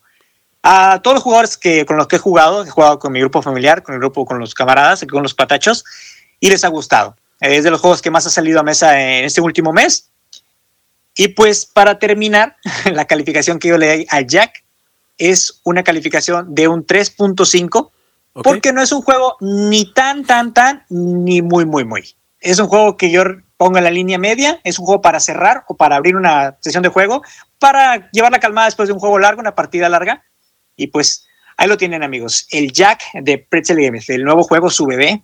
A ver cómo con qué nos van a sorprender después. ¿Qué opinan amigos? ¿Ya lo jugaron? ¿Lo vieron en la Gen Con? Fíjate eh, que. ¿qué, opinión tienen? Eh? Sí, fíjate que ese lo. ¿Te acordarás, Rubén, tú que lo vimos en la, en la convención? Fue de hecho de los últimos que hicimos casi demo ahí. Este, porque ya andábamos queriendo hacer. Pues demos, ¿no? Antes de que fueran a cerrar. Y, y, mi esposa y yo lo, probamos, no recuerdo si tú lo probaste o no, Rubens, creo que tú te, quedaste. No, yo, no, yo no lo probé. Sí, nada más mi esposa y yo nos sentamos a jugarlo. Correcto. Este, y creo que aquí cae otro tema que es la persona que está haciendo el demo de los juegos. La persona que nos estaba haciendo el demo no era probablemente, ya estaba cansada, ya domingo en la tarde, ya por cerrar la convención muy seguramente. Y pues ni a mi esposa ni a mí nos gustó. Eso sí, la, la producción me pareció fantástica. El jack, ¿no? Los jack, como le dices tú, que son como unos toros o unas vaquitas, imagínatelas. Este, que van moviéndose ahí en un sistema, no de rondel, pero van siguiendo un círculo y van trayendo los recursos que mencionaban, ¿no? La, carne, leche, creo que era pan, este, y por ahí vas intercambiando, o sea, todo eso me gustó, el objetivo de que tienes que construir tu pirámide, ¿no? Más que nada ese el objetivo del juego, este, también me gustó, pero como que la, la, la, chava como que no lo pudo explicar bien y creo que eso influyó mucho para que no termináramos, si es que todavía lo tendrían ahí en stock, porque sí hizo sold como dices tú, eh, pues comprarlo, ¿no? Un amigo mío sí lo compró de aquí de la ciudad, eh, eh, quiero probarlo con él a, ver qué tal, pero, pero sí, la verdad que tendría que sorprenderme muy gratamente para yo adquirirlo para mi colección. Eso sí, la producción sí se veía muy, muy bonita, muy llamativa, tanto que a mí me atrajo a la, a la atención para sentarme en mesa y cuando mi esposa lo vio también le gustó mucho eso, vio, vio, a, a, las vaquitas, ¿no? O a los toros, los vio ahí con los, con los, con los carretones y, o con los jacks, ¿no? Que, se les llaman, este, y, y pues fue lo, lo, que llamó la atención. Rubens, yo creo que lo que viste tú también, tú no lo compraste tampoco, pero la producción se veía bien, ¿no? Sí, no, tenía, tenía buen lejos, como decimos, ¿no? Sí, sí, sí. Eh, sí, sí es muy llamativo y sí te puede llegar a, a hacer que lo pruebes, como bien dices, aunque para, o sea, a mí me, lo recomendaron, creo que Oliver me dijo que era un juego que estaba, que estaba bastante bueno, Oliver, jugador casual, un saludo le mandamos. Claro que sí. Y, eh, pero sí, no, no, no, en ese momento yo ya quería ir a, a ver si las ofertas de último momento y, me, fui hacia los stands.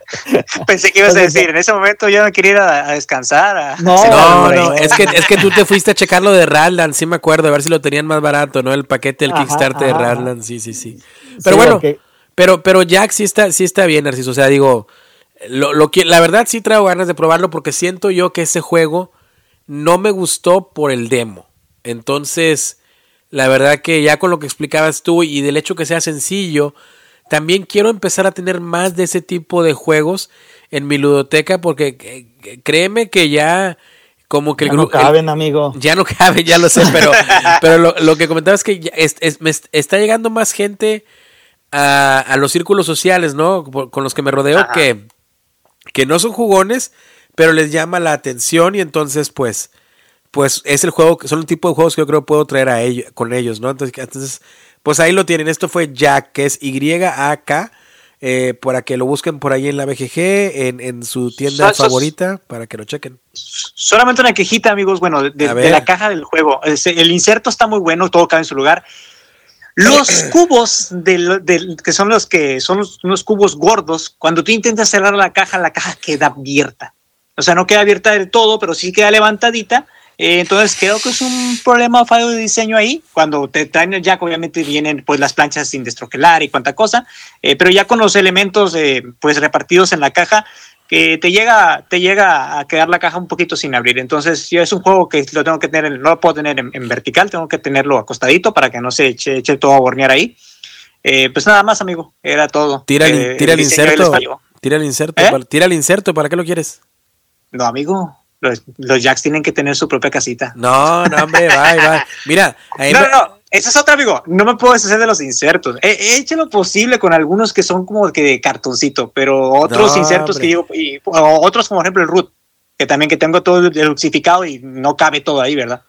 Pero sí, ese es otro tema. Yo, yo con los insertos sí como soy como que, ah, y también pagué por él. ah, ok, ok, ok. Mira, a mí me tocó con el meso, venía todo de plástico, todo muy bien. No, vámonos, porque quiero que eh, el juego con la expansión todo quepa en una caja, así que a menos que sea un game tray o algo así, pues ya no, ¿verdad? Pero si es uno de los que te manda el publicista de cartón o de plástico, si no me van a caber las cartas enfundadas, esa va a ser la principal, se va. Si, si la expansión no va a caber ahí, se va. Si es un juego base, como es tú y no cierra, no, adiós, bye bye. Entonces, a la basura necesito el inserto. Ya, ya haremos el, el, programa de los, los eh, las, las, este, las manías de Narciso, ¿no? De no tirar los insertos. Rubens, Vámonos hasta China, Rubens. Hasta China, vámonos. Y no me refiero a China, Nuevo León, me refiero a China, China, eh, em, el país asiático. Vámonos hasta allá porque vamos a empezar a hablar de un juego que tú y yo corrimos, lo adquirimos, lo jugamos y ahí viene, para ver si valió la pena tanto esfuerzo y tanto hype. Háblanos de, de ese juego, Rubens, adelante. Muy bien, amigos, pues yo les voy a hablar de Terracota Army. Ajá. Terracota Army de los diseñadores, no voy a no voy a decir los nombres, solo los apellidos porque Adam Kwapinski es uno de ellos. Impronunciables, pero es Fornal y Kwapinski. Adam Kwapinski, diseñador de Nemesis, también diseñador de El Lords of Hellas. Eh, y ahora sí que casi casi habitante de la casa permanente de Awaken Realms, diseñador de Origins también. Así que ya traemos buena primicia. Diseñadores polacos, que, la verdad es que Polonia lo está haciendo muy bien en el tema de los juegos, tanto en producción como en, como en diseño, así como, como se hizo en algún momento la, la escuela italiana, creo que ya empieza a haber indicios de, la escuela polaca. La escuela polaca, y esa va a ser la competencia, ¿no? Entre la italiana y la polaca. Ojalá hay un día hay, exista la escuela mexicana, ¿no? También nos daría mucho gusto. O una escuela latinoamericana. La escuela argentina, la colombiana, la chilena, la peruana, brasileña, colombiana. Imagínate, no, o sea, sería la locura, ¿no? Sería genial, amigo. Y ojalá, ojalá lleguemos ahí y, y nos toque verlo, ¿no? Entonces, con mucha expectativa de ese juego. Queríamos ver qué hacía Adam, porque ya, ya había comprobado que podía hacer eh, los estos llamados Ameritrashers eh, a un nivel bastante bueno y queríamos ver qué podía hacer a nivel euro, porque este juego, así es, es un euro puro y duro, Entonces, eh, la calificación de la, de BGG es 7.9 hasta el momento. Hay que decir que todavía tiene muy pocas calificaciones porque solo se, solo se hizo ese pequeño release en GenCon. Entonces tiene todavía muy pocos ratings. Yo creo que una vez que salga a, a, retail vamos a empezar a ver ya algo más apegado a lo que, a lo que va a ser su calificación final. Es un juego de 1 a 4 jugadores de 90 a 120 minutos de 14 años en adelante y tiene un peso de 3.20 sobre 5. ¿Ok? Eh, pues como ya, si no, si no vieron la introducción que le hizo Derek de este juego, váyanse a nuestro episodio número 23 y escuchen todo lo que habló porque esa historia que nos contó, que es parte de, de, lo, de los acontecimientos reales en los cuales está basado este juego estuvo interesantísima y seguramente solo con escuchar esa, esa introducción les van a dar ganas de comprar. Pero a grandes rasgos, eh, este es un juego donde todos somos artesanos, somos alfareros y estamos encargados de construir las estatuas de los guerreros que van a cuidar la tumba de un emperador chino, no recuerdo el nombre, no sé si tú, tú lo recuerdas, Derek. Eh, no, perdón, ¿no? Tenía, tenía apagado el micrófono, no lo, no lo recuerdo, fíjate, el, el, nombre del emperador, pero ahorita si me das un momento, mientras sigues escribiendo, te lo, te lo, te lo, te lo, te lo comento. Entonces, nosotros básicamente lo que tenemos que hacer es construir estatuas. Ah. Cada estatua es un, un tipo de guerrero, son cuatro, cuatro guerreros diferentes y todos lo hacemos en una cuadrícula que representa el mausoleo de, de, emperador. El emperador era Qin, Shi Huang, que fue el primer emperador de China, que era la primera dinastía de, de, China, ¿no? Y así nada, rápidamente, por si para, vayan a escuchar el episodio también el que mencionaba Rubens, pero básicamente la idea de, de iniciar este ejército, ¿no? De, de, de, barro, ¿no? De terracota, eh, de esos soldados, pues era para cuidar la tumba del emperador chino. Eh, y, pues se, ubicaba más o menos a unos cuantos kilómetros de donde la tumba de la primera dinastía china eh, está ahí, ¿no? El emperador. Y pues se tenía la creencia que eso, que lo iban a cuidar. Y en los años 70 más o menos, no recuerdo el año exactamente, fue cuando descubrieron esta fosa, ¿no? del ejército de terracota y pues ya lo demás es sorprendente. De hecho, si se van eh, a, ver las fotografías reales, ¿no? E, en, línea, se darán cuenta de qué hablamos. Pero bueno, ya, perdón por la interrupción, Rubens, adelante con, con terracota, síguele.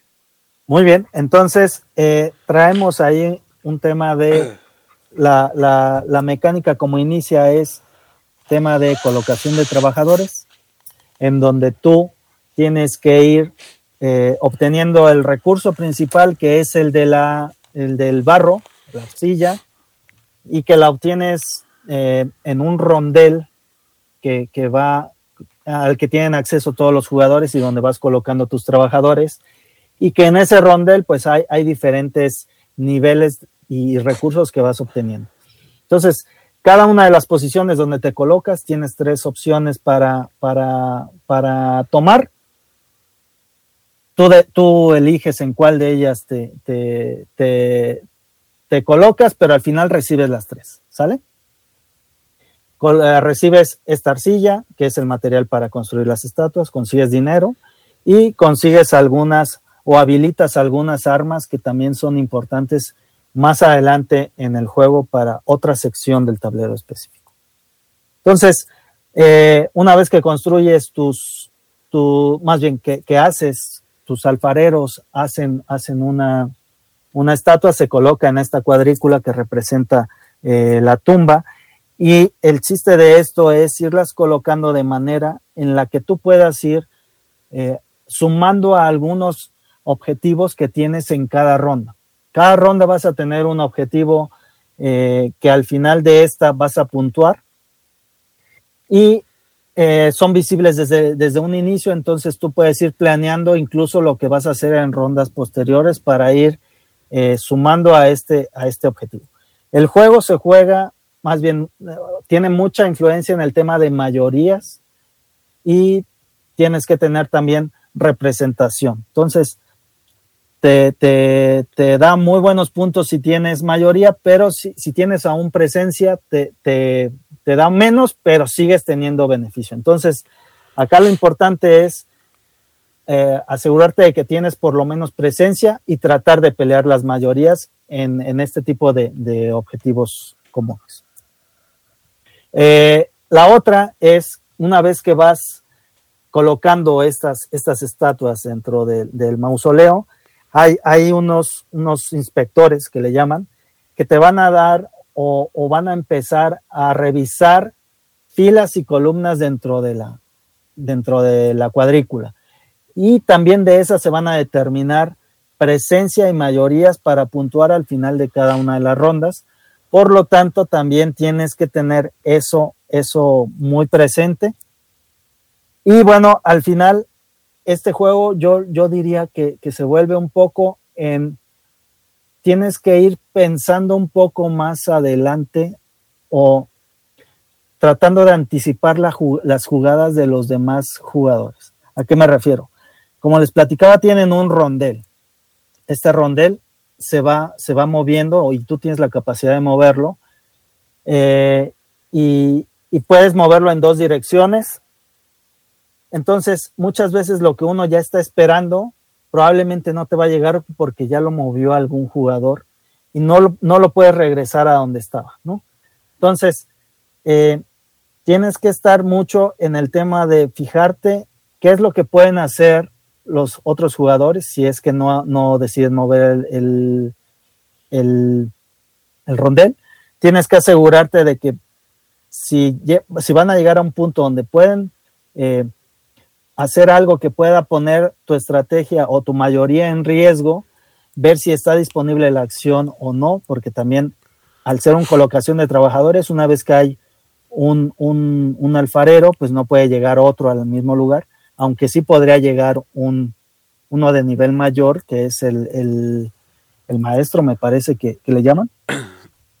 Entonces, ahí es donde tú tienes como que ir anticipando las jugadas de los demás y cuidando que por lo menos tengas presencia para puntuar, pero sobre todo si tu, si tu objetivo es el de las mayorías, que no, no se vea afectada tu mayoría, porque es muy difícil y al tener recursos muy limitados, eh, no es tan fácil como estar construyendo tanto, tantas estatuas, y sí te lleva un poco a, tener que administrarlas muy bien, sobre todo en la colocación dentro de la cuadrícula. Fíjate que, fíjate que es algo que a mí, eso me, hablando ya del juego, ¿no? Porque, porque los dos tuvimos la oportunidad de jugarlo ya en, varias ocasiones y lo estábamos platicando en privado.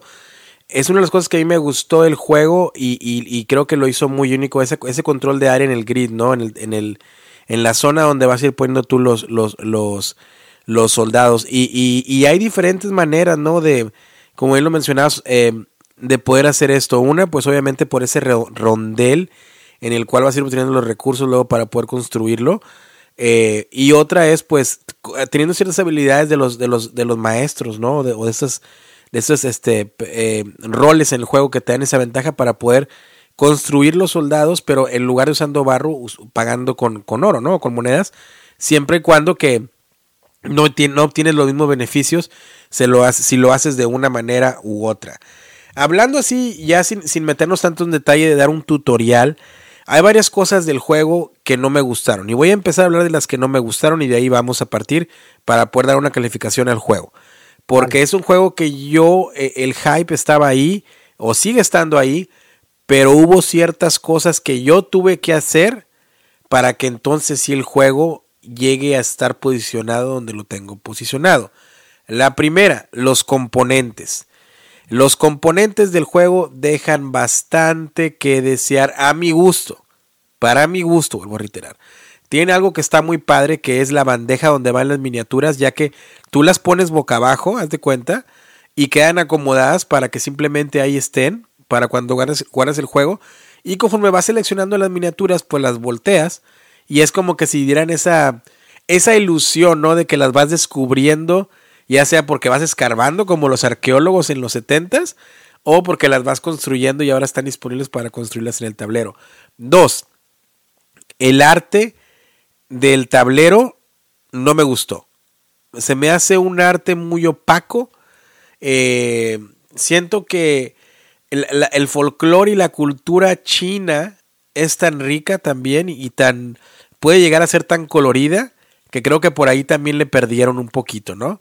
Entonces me hubiera gustado que, el tablero hubiera sido un poco más vivo, ¿no? Tenemos el, ejemplo de, por ejemplo, de, sé que es otra producción y este es un juego, ahorita hablaremos de eso, por ejemplo, el de la muralla china, ¿no? Que tuve la oportunidad que tú lo viste, eh, Rubens.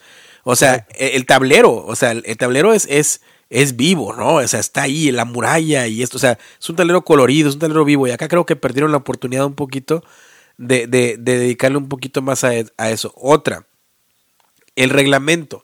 Si tú te vas a la Board Game Geek, el juego desde que estaba anunciado era de 1 a 4 jugadores. Siempre. Cuando llegamos a la convención, para mi sorpresa, decía de 2 a 4 en la caja y ya no tenía los créditos de David Tursi. En agosto 5, eh, Indie Boards and Dice, que son los, las, o Board and Dice, que son la publicista, hicieron oficial que saben que ahora sí aquí está el reglamento en línea en la página para que lo descargues de David Tursi para que lo juegues solo, pero lo tienes que imprimir a color para, para que puedas jugarlo bien. Y ahora sí está, es lo que nos faltó poner en el reglamento en la parte final, ¿no? Para mí esto se entiende en un Kickstarter, te lo puedo entender en un Kickstarter, pero en un juego que sale directo a retail es como que, o sea, realmente qué pasó, ¿no? O sea, digo, no checaste cuando hiciste los filtros de producción, otra cosa que no me gustó, las miniaturas. Por lo menos las mías y lo que he visto en redes sociales venían todas dobladas, pero completamente dobladas. O sea, eh, eh, eh, lo- lo- los que traen las espadas, espadas dobladas, los que traen el, el La lanza. la lanza, la lanza doblada. Y no estoy hablando para que me albureen en México, la lanza viene doblada en la miniatura, ¿ok? Entonces, ahí fue también de que, ay, o sea, ya había varias cositas que eh, eh, no me empezaban a gustar del juego. Y pues bueno, ¿qué sucedió? Que lo jugué y realmente eso fue lo que salvó al juego. El diseño de los, de los diseñadores, ¿no? En este caso simplemente eh, eh, creo yo, no sé si, no quiero repartir créditos injustamente, pero probablemente el trabajo de Adam Kwapinski dio mucho brillo. Y, el juego, las mecánicas, el cómo se desarrolló, fue lo que para mí hizo que todo lo demás quedara de lado. O sea, tan bueno es el juego para mí que hizo que todos esos detalles que ya mencioné quedaran de lado. ¿Qué me puse a hacer? Bueno, pues puse a, a hervir agua, a sumergir la miniatura en agua para que la resina tomara forma y pude componer todas las miniaturas. Luego les puse un prime, luego les, las, las terminé de pintar todas las miniaturas. Compré monedas de, de metal, eh, simulando oro para, re- para reemplazar las, a las monedas que vienen en el juego. Hice lo más que pude para mejorar visualmente el juego. Y el juego para mí está excelente. O sea, el juego para mí, ya ahorita en las condiciones en, que, en las que lo, lo tengo, y que seguramente en esta semana imprimiré el reglamento a color y lo llevaré a engargolar, ¿no? O a encuadernar ese, ese reglamento en solitario. Dice ahí que solamente necesitas dos dados de 6, que tampoco te incluyeron en el juego. Pero bueno, quiero probar el modo solitario porque espero que realmente esté bueno. Y viniendo de David Tursi, creo que, que es una garantía también. Diseñador de Anacrony, por ejemplo. Pero, este, el juego tiene algunas cosas malas, pero que nuevamente, el juego siendo tan bueno, hace que esas cosas malas no brillen tanto. Para mí el juego, una calificación, es un 4.5. Y si este juego tiene un buen modo solitario, ya en las condiciones en las que la tengo yo, probablemente suba a un 5. Ahorita la única razón por la cual está en 4.5 es por las cosas malas que, le acabo de- que les acabo de mencionar. Si los componentes hubieran estado de lo mejor, ese ahorita subiera un 5 sin lugar a dudas. ¿Por qué? Porque el precio del juego es de 70 dólares. Y cuando tú ya estás comprando algo de 70 dólares, ya esperas cierta calidad también en la producción del juego, no solamente en el diseño, sino en la producción. Y caemos ahora en un caso muy raro, que siempre por lo regular que- que vemos este tipo de casos es producción muy, muy buena, juego no tan bueno, ¿no? Producción más o menos, juego más o menos. Pero es muy raro que veas una producción malilla con un gran juego. ¿Sí? Entonces, para mí, este, este es mi, así a, a pocas palabras, porque el cuadro gripado y ustedes escuchan mi voz ahí batallando ya. Creo que esto es lo que pienso del ejército de terracota. Rubens, ¿tú qué opinas de lo que te acabo de decir? Narciso, Mira, yo- tú no lo has jugado tampoco, pero así como lo oyes, ahorita nos darás tus impresiones. Sí, claro que sí, amigo. Mira, Primeramente, creo- ajá. vas. No, amigo, tú, Rubens, termina tu, tu Mira, yo, yo creo que tienes toda la razón en el tema de componentes. Eh, es una producción que no está en el nivel top, que, que- que bien o mal ya estamos medio acostumbrados por, por los estándares que han puesto otras empresas, ¿no? Eh, la ilustración me parece que se ve un poco ya como de un, un euro viejo, ¿no? Esa es la impresión que me da. Las miniaturas no están, no están tan detalladas como a lo que ya está ahora en el mercado. Pero me parece que, que en un tema de un estándar mínimo lo cumple, ¿no? El juego cumple con un mínimo estándar de calidad y yo te diría que para mí el tema de los componentes es importante, pero no determinante. ¿A qué me refiero? Eh, cuando, yo, cuando yo juzgo un juego, me, me, gusta más el tema de la mecánica y aunque sí es importante para algunas, para tomar una decisión, el tema de los componentes, si el tema de la, de la, mecánica, la mecánica, la jugabilidad y eso eh, me gusta, dejo de lado un poco todo lo demás y, y me caso con el juego. ¿no? Yo no, yo no, yo necesito componentes buenos, necesito que vaya de la mano. Por eso mi afición tan grande, por ejemplo, a Awaken Realms. Obviamente estamos hablando de otros precios. Uh -huh. Pero yo no puedo jugar un juego feo. No puedo. Por ejemplo, Castillos de la Borgoña, Casos de Burgundy, el favorito de mi esposa. No te lo juego porque está horrible. Awaken Realms sacó su versión, la estoy esperando. Esa te la voy a jugar mil veces. Porque yo, una de las cosas que me trajo al hobby era precisamente eso, de cómo la presencia de los juegos en mesa. Entonces, ahí sí, Rubens, tengo que estar en desacuerdo contigo porque tienen que, o sea, no, esto debe ser un jalón de orejas para Borden Dice en decir, oye, ¿sabes qué? Trajimos a Adam Kwapinski, tenemos la serie de los juegos T, ¿no? Que este no entra aquí porque los juegos T o el universo T vienen siendo de la escuela italiana Daniel Tassimi, Daniel Tassini y Luciani. Pero no puedes, o sea, así te lo pongo, Teotihuacán creo que tiene mejor, mucho mejor producción que Terracota Army. Y Teotihuacán no tiene, no tiene miniaturas. No tiene miniaturas, ¿sí? Entonces, si vas a poner miniaturas, no puede ser que el 90% de las fotos que he visto en redes sociales vengan dobladas. Y no puede ser que un, el, diseño del arte gráfico, sé que el arte es muy subjetivo, pero, o sea, tú estuviste de acuerdo conmigo, el, tablero está aburridísimo. Sí, sin duda. y, cuando lo jugué con amigos aquí también, fue lo mismo, fue las primeras cosas, el tablero, el tablero, el tablero, o sea, entonces digo, oh, vaya, o sea, no son, si fuera, si, y yo creo y hablábamos la vez pasada, Rubens, este juego por 45, 50 dólares, va, no tendría tantas, tantas cosas. Pero ya llegas a, a, ese nivel de los 70, ya le estás pegando un poco más arriba, ya esperas un poco mejor producción. Vuelvo a repetirlo y voy a compartir las imágenes en redes sociales. La versión que creo yo que mejoré, o sea, y se las compartí a ustedes por WhatsApp. O sea, ya levanta las monedas de metal y esto. O sea, me hubiera encantado que este hubiera sido un Kickstarter. Que este hubiera sido una campaña Kickstarter, porque entonces creo yo que los, los, factores que no gustaron se los hubiera aceptado un poco más y me hubiera dado la oportunidad de ahora sí, de lo que hablábamos hace rato, de agarrar esos upgrades, ¿no? De que, todos buscamos a veces. Habrá gente que piense distinto a mí, pero, pero eso es lo que yo creo. No puedo dejar pasar que un juego se vea horrible en mesa. Y es lo que quería comentar. Y yo creo, y yo creo que es válido que, que, que tengamos criterios diferentes, ¿no? Al final, pues los juegos nos entran de una manera diferente, eh, algunos por el tema visual, algunos por el tema de la mecánica y algunos por el tema del de el contexto, ¿no? Entonces, eh, no, me parece bastante bueno tu argumento, aunque te digo, para mí cuando yo empiezo a jugar el juego y empieza a funcionar como funciona este, se me olvida todo lo demás, ¿no?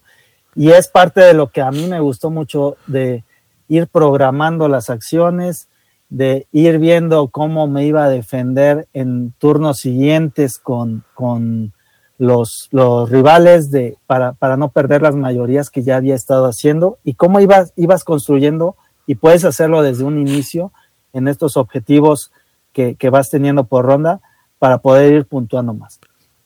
¿Qué no me gustó a mí? A mí la única parte que, que tengo duda todavía es qué tanto vas a poder eh, jugarlo diferente el juego. ¿A qué me refiero? Eh, pues tienes, ya sabes como una manera como de jugarlo después de dos, tres veces en las que puedes ir haciendo una estrategia que, te vas dando cuenta que funciona. Y a veces uno empieza a, explorar otros caminos y, y, si la estrategia alterna no te da, pues seguramente vas a regresar a lo que ya te ha funcionado antes. Entonces, quiero jugarlo más para ver si tienes varios caminos para, para, poder ganarlo o si tienes una estrategia que puede convertirse en dominante y, que eso pues le, restaría un poco a la jugabilidad que, pueda tener el, el, juego. Y lo otro que no me gustó fue que no encontré una forma, creo yo, que el ser el último jugador te da un beneficio adicional sobre los otros jugadores, sobre todo en las últimas rondas, ¿no? Y no encontré una manera como de quitar a un jugador de ahí. O sea, el jugador sí puede escoger pasar a primero, pero los demás no pueden hacer algo para, para que no esté en último lugar. Entonces, eh, la primera vez que lo jugué, eh, yo era el, el último jugador y sí se vio muy claro que yo al final, pues como tenía el último turno, podía mover las cosas y, y utilizar eso en, beneficio, quitándole las mayorías que los demás ya habían construido durante toda la, toda la, ronda. Y al ser el último sí me daba como mucha ventaja y, podía yo hacer o influir mucho. La siguiente vez que lo jugué yo fui de los primeros jugadores para ver si un poco funcionaba o no igual y noté que si el último, el último jugador sí, sí tiene como una ventaja adicional y no tienes manera de quitárselo. Eso dentro del juego es, es, lo único que no me gustó tanto. La programación y este tema es como medio de ajedrez de ir adelantando movimientos y de irte teniendo, me gustó muchísimo. Hay otra cosa al final que también da muchos puntos, que es el tema de mayorías nuevamente, pero formando grupos, ¿no? Y grupos de, de, de mismo, de las mismas eh, tipo de, estatuas. Entonces, ese también te da muchos puntos y también es, es muy como dentro de lo mismo, tienes que ir programando muy bien dónde pones tus estatuas, junto a quién y también tener eh, estatuas del mismo tipo, pero de otros jugadores para que también puntúen más las, las. Fíjate que eso también a mí fue algo que me dejó con sensaciones mixtas eh, lo del último jugador, el beneficio que tienes, ¿no? Al final, sobre todo por el movimiento que puedes ocasionar con los inspectores y que ya los demás no se pueden, no se pueden, eh, pues no hay manera de evitarlo, ¿no? Es un juego muy difícil cuando hablamos de este tipo de cosas porque no, no estamos dando un tutorial, pero ya para todos ustedes, amigos, cuando lo jueguen van a ver probablemente o asimilar a lo que, a lo que nos referimos, ¿no? Pero, pero en sí, a mí nunca me había pasado, y voy a pasar el micrófono en ejercicio, pero a mí nunca me había pasado, y con esto quiero cerrar mi, apunte a, Terracota, nunca me había pasado lo que me sucedió, de lo que hablábamos ahorita, Rubens, de que un juego fuera tan bueno que me hiciera no solo sobreponer lo, demás, sino que me hiciera, está tan bueno que quiero que todo lo demás brille o a lo, a lo que más se pueda y lo voy a tratar de deluxificar. Es que no has jugado Terraforming. No, espérame, espérame. Es que juega Terraforming. Espérame. Me había pasado, por ejemplo, en otros casos de que Arnak, por ejemplo, ¿no? Que me gustó mucho y dije, ah, ¿sabes qué? Los, los scrolls o, los, los, este, los, las tabletitas, ¿no? Vamos, les voy a poner un poquito de sombra y les voy a poner brillo y las deluxificas un poco, ¿no? Y, y, que, y que, no sé, otro juego, el Nemesis, ah, pues les voy a comprar los protectores a las losetas y esto y lo, o sea, de luxificar juegos que me gustaban ya, pero que así en, en, en, su forma base venían bien, sí me había ocurrido. Pero nunca que un juego fuera tan bueno para que sobreponiera tantas cosas malas que yo le vi y que quiera deluxificarlo. ¿Sí me explico? Entonces nunca me había ocurrido y me dio mucho gusto que me ocurrió porque eh, definitivamente, como les digo, si Terracota no tuviera eso, a la versión retail 4.5. Si me preguntan mi versión ya mejorada y todo eso, probablemente muy cerca del 5, pero habrá que seguirlo jugando y ver qué tal nos parece después de jugarlo varias veces y ver qué tanto afecta eso. No, no tanto la rejugabilidad, sino la estrategia del que ya sabe cómo jugar eh, el Terracota Army. Narciso, venga. amigo, pues yo como no lo he jugado, nada más he visto las fotos que ustedes me han mandado y las fotos también que hay en internet. Es un juego que quiero es un juego que quiero jugarlo, que quiero probarlo. Eh, soy Team Derek, amigo Rubens, soy Team Derek, no te vayas a enojar por ahí. Yo también necesito que el juego esté precioso, que la mecánica vaya hilada a la, temática y que sean fuertemente, pues, que estén fuertemente abrazadas para que el juego para mí funcione. Pero sobre todo, yo soy extremadamente visual, así que la mayoría de mis juegos están bien cookies, bien kawaii, bien bonitos, porque es lo que a mí me gusta jugar. Eh, pero a lo, a lo que me cuentan, y bueno, es a lo que el juego hizo hacer a Derek, de luxificarlo, es como dicen, amigo, no, me sorprende que me hayas dicho, o, bueno, que Rubén se haya dicho que no has jugado Terraforming Mars, es un juego, es un juego horrible, amigo, es un juego que tampoco yo, bueno, la mecánica está bien padre, pero es un juego que también no, no jugaría por lo, por lo, por lo horrible que está. Eh, habrá, habrá que ver después, ¿verdad? La, la versión deluxificada y igual me sorprende también que no el, el Castillo de Borgoña no lo quieras jugar. Yo era así, amigo, no lo quería jugar también. Horrible el juego, el juego hasta que conseguí su versión 20 eh, aniversario y está más o menos pasable.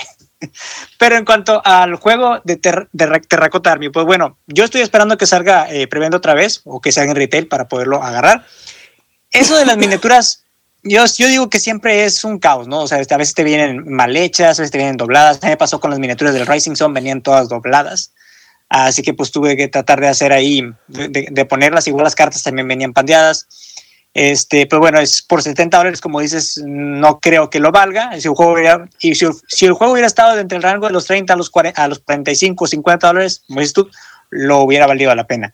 Pero pues hasta no tenerlo en las manos, no juzgar. Ustedes que ya lo jugaron, lo que me comentan, pues el arte es en donde difieren, que está muy feo, que el tablero es eh, un arte viejuno, de euro viejuno, este, pero pues que la mecánica lo hace brillar.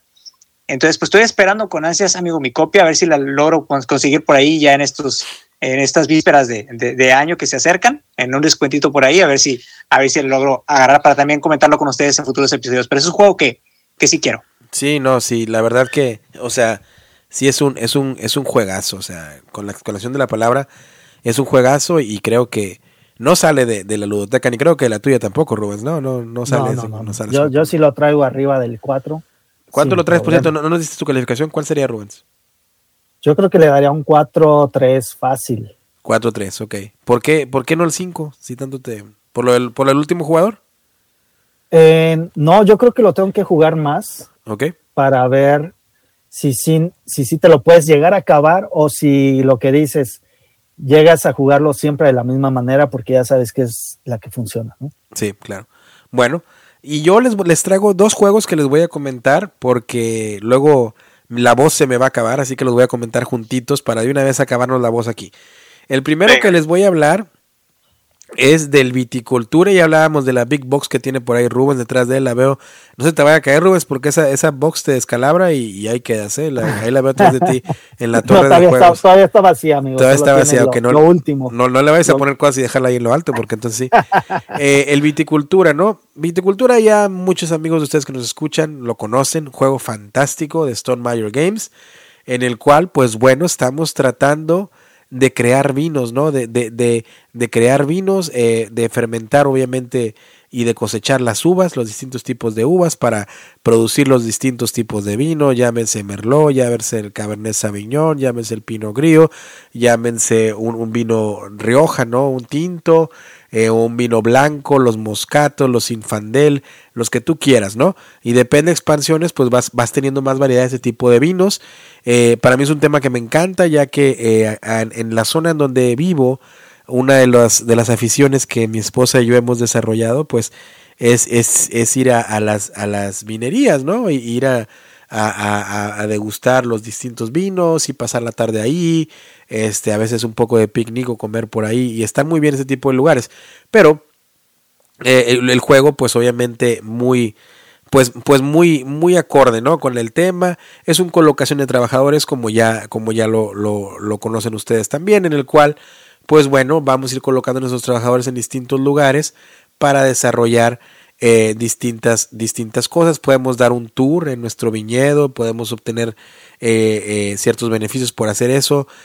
Obviamente tenemos a, los papas y los mamas, ¿no? Que vienen siendo la terminología italiana, los que formaban esas familias encargadas de producir el vino para poder pues producirlo y desarrollarlo. Hay un sistema en el juego también donde conforme tengas ciertas cantidades de, uvas, tanto rojas como para vino eh, eh, blanco, pues puede hacer una combinación de ellas y empezar a formar los vinos en la, en la, en la vinoteca, los vinos básicos, luego los sparkling un poquito y luego ya los sparkling dulcezones, ¿no? Entonces por ahí eso, to- todo eso va muy acorde con la mecánica, vas a ir construyendo diferentes, pues, eh, no, no construcciones, sino diferentes eh, cosas, ya- llámese parte del viñedo, un carrito para dar un tour, cositas así, un molino, que te van a ayudar a que tu producción sea de una manera más rápida, y que tu motor de, engranaje, ¿no? En la producción de vino funcione más rápido y puedas producir el vino más rápido. ¿Y por qué lo quieres producir más rápido y más eficiente? Pues porque a fin de cuentas es una carrera para puntos de victoria eh, que va a, llevar a cabo pues el término del juego y el que tenga mayor puntaje gana, pero esto lo vas a obtener principalmente de eh, eh, complaciendo órdenes, ¿no? O dando, ah, llenando las órdenes que los clientes te van pidiendo y pues eso, ellos van a requerirte distintos tipos de vinos. Eh, durante el juego también vas a poder ir a ciertos lugares donde vas a poder tener ciertas habilidades que vas a poder utilizar en ciertos momentos. ¿Por qué? Porque el juego por lo regular te va a llevar en rondas de años o por temporadas, que primero pues obviamente es la primavera y luego el, verano, otoño y el invierno, ¿no? Entonces, como, como bien eh, se, se, puede saber, pues la fermentación o la producción de uvas pues depende mucho de la región y de las temporadas. Entonces eso lo, lo, aplicó muy bien Stone Mayor Games eh, y Jamie Steinmeier, ¿no? A la hora de desarrollar eh, e, este arte de la viticultura, ¿no? De, de, poder desarrollar y sembrar las uvas para poder producir eh, los mejores vinos y con distintos sabores. Hasta ahí estamos bien. Viticultura, pues luego sacó, o Viticulture sacó la expansión de la Tuscany, y luego, obviamente, salió una versión que fue la Essential Edition, que ya venía una versión revisada, ¿no? O reimplementada del mismo juego para que se pudiera desarrollar de una manera más eh, pues sutil, más cómoda y arreglando algunas cositas que la primera edición no traía tan claras o que había que, se, que se viera el juego un poquito atropellado, ¿no? El término que utilizabas tú, Rubens, a la hora de, describir el juego de Batman, un poquito atropellado en la primera versión. Ya la segunda versión, pues funciona muy bien, muy a gusto. Y es un juego que a mí me gusta mucho porque eh, se puede jugar perfectamente bien a dos, se juega muy bien a tres y a cuatro, pero eh, tiene esa, esa, esa virtud, ¿no? Que puede ser muy ambiguo positivamente y que en cualquier número de jugadores va a funcionar bien. De hecho, el modo solitario también funciona muy bien y pues y, se lleva, ¿no? Se lleva, se lleva bien. Acaban de sacar junto con la Big Box la versión cooperativa, que era el Viticulture World Expansion. Y pues bueno, ¿qué vamos a hacer aquí? Pues bueno, vamos a tratar de, de, ser cooperativos, ¿no? Con los otros jugadores, obviamente, en varias regiones que van a ser asimétricas, que van a estar alrededor del mundo. Ya solamente no, no estamos ni en la cierta región de la viticultura inicial, ni en, ni en, la, ni en, la, ni en la región de, Tuscany, ¿no? Ya no estamos explorando el mundo, para tratar de ver las habilidades y las producciones que se puede hacer en diferentes regiones y poder eh, ganar influencia en todas esas regiones del mundo con las regiones que estemos jugando, ¿no? Eh, vamos a utilizar obviamente tokens, cartas de evento que van a estar mezcladas con el juego original y tenemos eh, seis rondas, por decirlo así, o seis años para poder completar dos de los objetivos eh, que necesitamos para obtener la victoria. Uno eh, es pues que cada uno de los jugadores debemos de llegar a 25 puntos de victoria y que la influencia que esté compartida esté al final del track. Y haciendo esto, pues vamos a poder obtener la victoria, ¿no? Esto se. Esta, esta manera del juego en cuestión de cooperación, objetivos y asimetría son muy similares, por ejemplo, eh, y también lo mencionaba la BGG, al Spirit Island, es un poquito similar en ese, en ese aspecto, y al, al, no lo voy a pronunciar como francés, pero al Orleans o Orleans, este, eh, con la expansión de la invasión, ¿no? Es más o menos funciona un poquito igual, que entre los dos queremos llegar a ciertos puntos de victoria y ciertos objetivos compartidos para poder, para poder ganar. Obviamente, para poder jugar la expansión del mundo, eh, pues tienes que tener el viticultura, eh, el juego esencial, ¿no? Yo creo que la expansión del mundo, que es la que, la que quiero platicar aquí en un momento, fue la que le, ayudó mucho al juego a tener ese modo cooperativo, pero no solamente tener un modo cooperativo por tener un modo cooperativo, ¿no? Hace realmente sentir el juego un poco distinto y también lo comparo, por ejemplo, con el Atlantis Rising, que es otro tipo euro de Electric Games que se lleva de manera cooperativa. A pesar de que no son iguales, tienen esa misma sensación de que queremos alcanzar el puntaje para poder este pues obtener la victoria. ¿no? Y creo que lo implementaron muy, muy bien. De la expansión tiene un 7,9 en la BGG. Fue, eh, se acaba de publicar en el 2022 de 1 a 6 jugadores.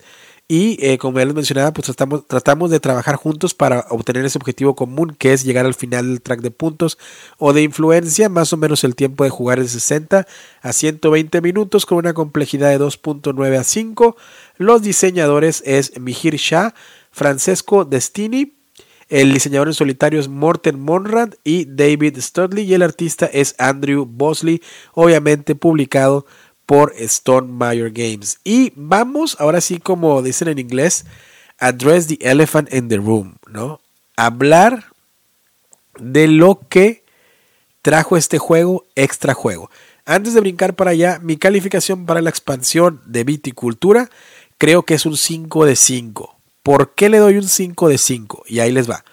5 de 5. Sí, sí, sí, espérame, espérame, espérame. espérame. El, el, viticultura para, el viticultura para mí es un 4 de 5. ¿ok? okay Como juego. Okay. Es un juego muy buen juego. La expansión le doy un 5 de 5. No porque sea.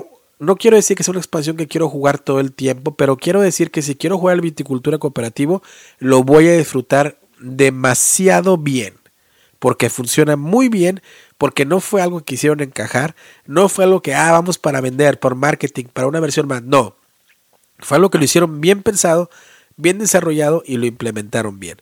Entonces yo creo que es una expansión que se necesita. Creo que este juego tiene la posibilidad de ser tan bueno que le den más eh, maneras de jugar o más modos de jugarlo. Y creo que hicieron un acierto los, lo, lo, la Jamie Steinmeier y los diseñadores y el equipo de marketing de Stone Mayor Games en traer esa expansión del World Expansion para, para. Entonces, como expansión, creo que le doy un 5 de 5. Hablábamos, por ejemplo, la vez pasada, lo hablaba yo en el episodio en inglés, del role player con la expansión de monstruos, ¿sí? Que creo que es una expansión también 5 de 5 porque la necesita el juego. Aquí yo creo que si tú quieres jugar Viticulture cooperativo de una manera buena, bueno, no hay otra manera, pero de una manera que te va a gustar mucho, por eso le doy el 5 de 5 a esta expansión, porque los componentes siguen siendo buenos, el arte sigue siendo buenos y porque veo que Jamie Steinmeier se, se preocupa por cosas más allá del sistema de juego y el arte. Y ahí es donde vamos a revisar un poquito de lo que quería decir yo con Addressing the Elephant in the Room. Este juego, cuando recién salió, algunos creadores de contenidos o creadoras de contenido se quejaron mucho porque hay unas cartas en el juego que hacen referencia a Hernán Cortés y Pizarro que como ya lo sabemos históricamente, Rubens, tú nos puedes ayudar más por este lado, porque tú estando en Ciudad de México, pues obviamente estás más arraigado a esto, ¿no? lo platicamos con una cerveza la vez pasada tú y yo sobre la historia del folclore, folclore de Ciudad de México y nuestra historia y el folclore como mexicanos, ¿no? Nuestra cultura. Eh, mucha gente o esas creadoras de contenido se ofendieron porque venían Pizarro y Cortés en el juego. Y Jamie Steinmeier lo que hizo fue, bueno, ¿sabes qué? Eh, pidió disculpas por aquellas personas que se hayan ofendido y trajo cartas que ocupan ese lugar eh, de esos dos conquistadores porque pues se dio cuenta él que a lo mejor lo que él mencionaba es que no tenía sentido a lo mejor incluirlos en el juego ya después de que se había producido. Otra cosa muy particular que tiene el juego también lo quería, lo quería mencionar, que aquí en Estados Unidos hizo mucho furor, ¿no? Eso de de que ahora ya no tienes, ya no necesariamente vas a tener al, al, papas y mamas para hacer la, la, viñería, sino, sino ya también puede ser que acabes con dos papas o con dos mamas y eso tú lo puedes tomar como tú quieras, ya sea una pareja o sociedad o como tú quieras, ¿no? Pero en fin, ese, es el punto de que quitaron a, Pizarro y a Cortés del juego principal, o no los quitaron, los reemplazaron más bien. Ya en, ediciones posteriores no van a venir el juego. En la edición que yo tengo sí venían. Obviamente, si yo tomo fotografías del juego, no las voy a tomar ni con Pizarro ni con Cortés para no tampoco, por respeto a las personas para las cuales fue una, una ofensa. Pero yo quisiera saber el punto de ustedes, antes de yo dar mi opinión, Rubens y Narciso.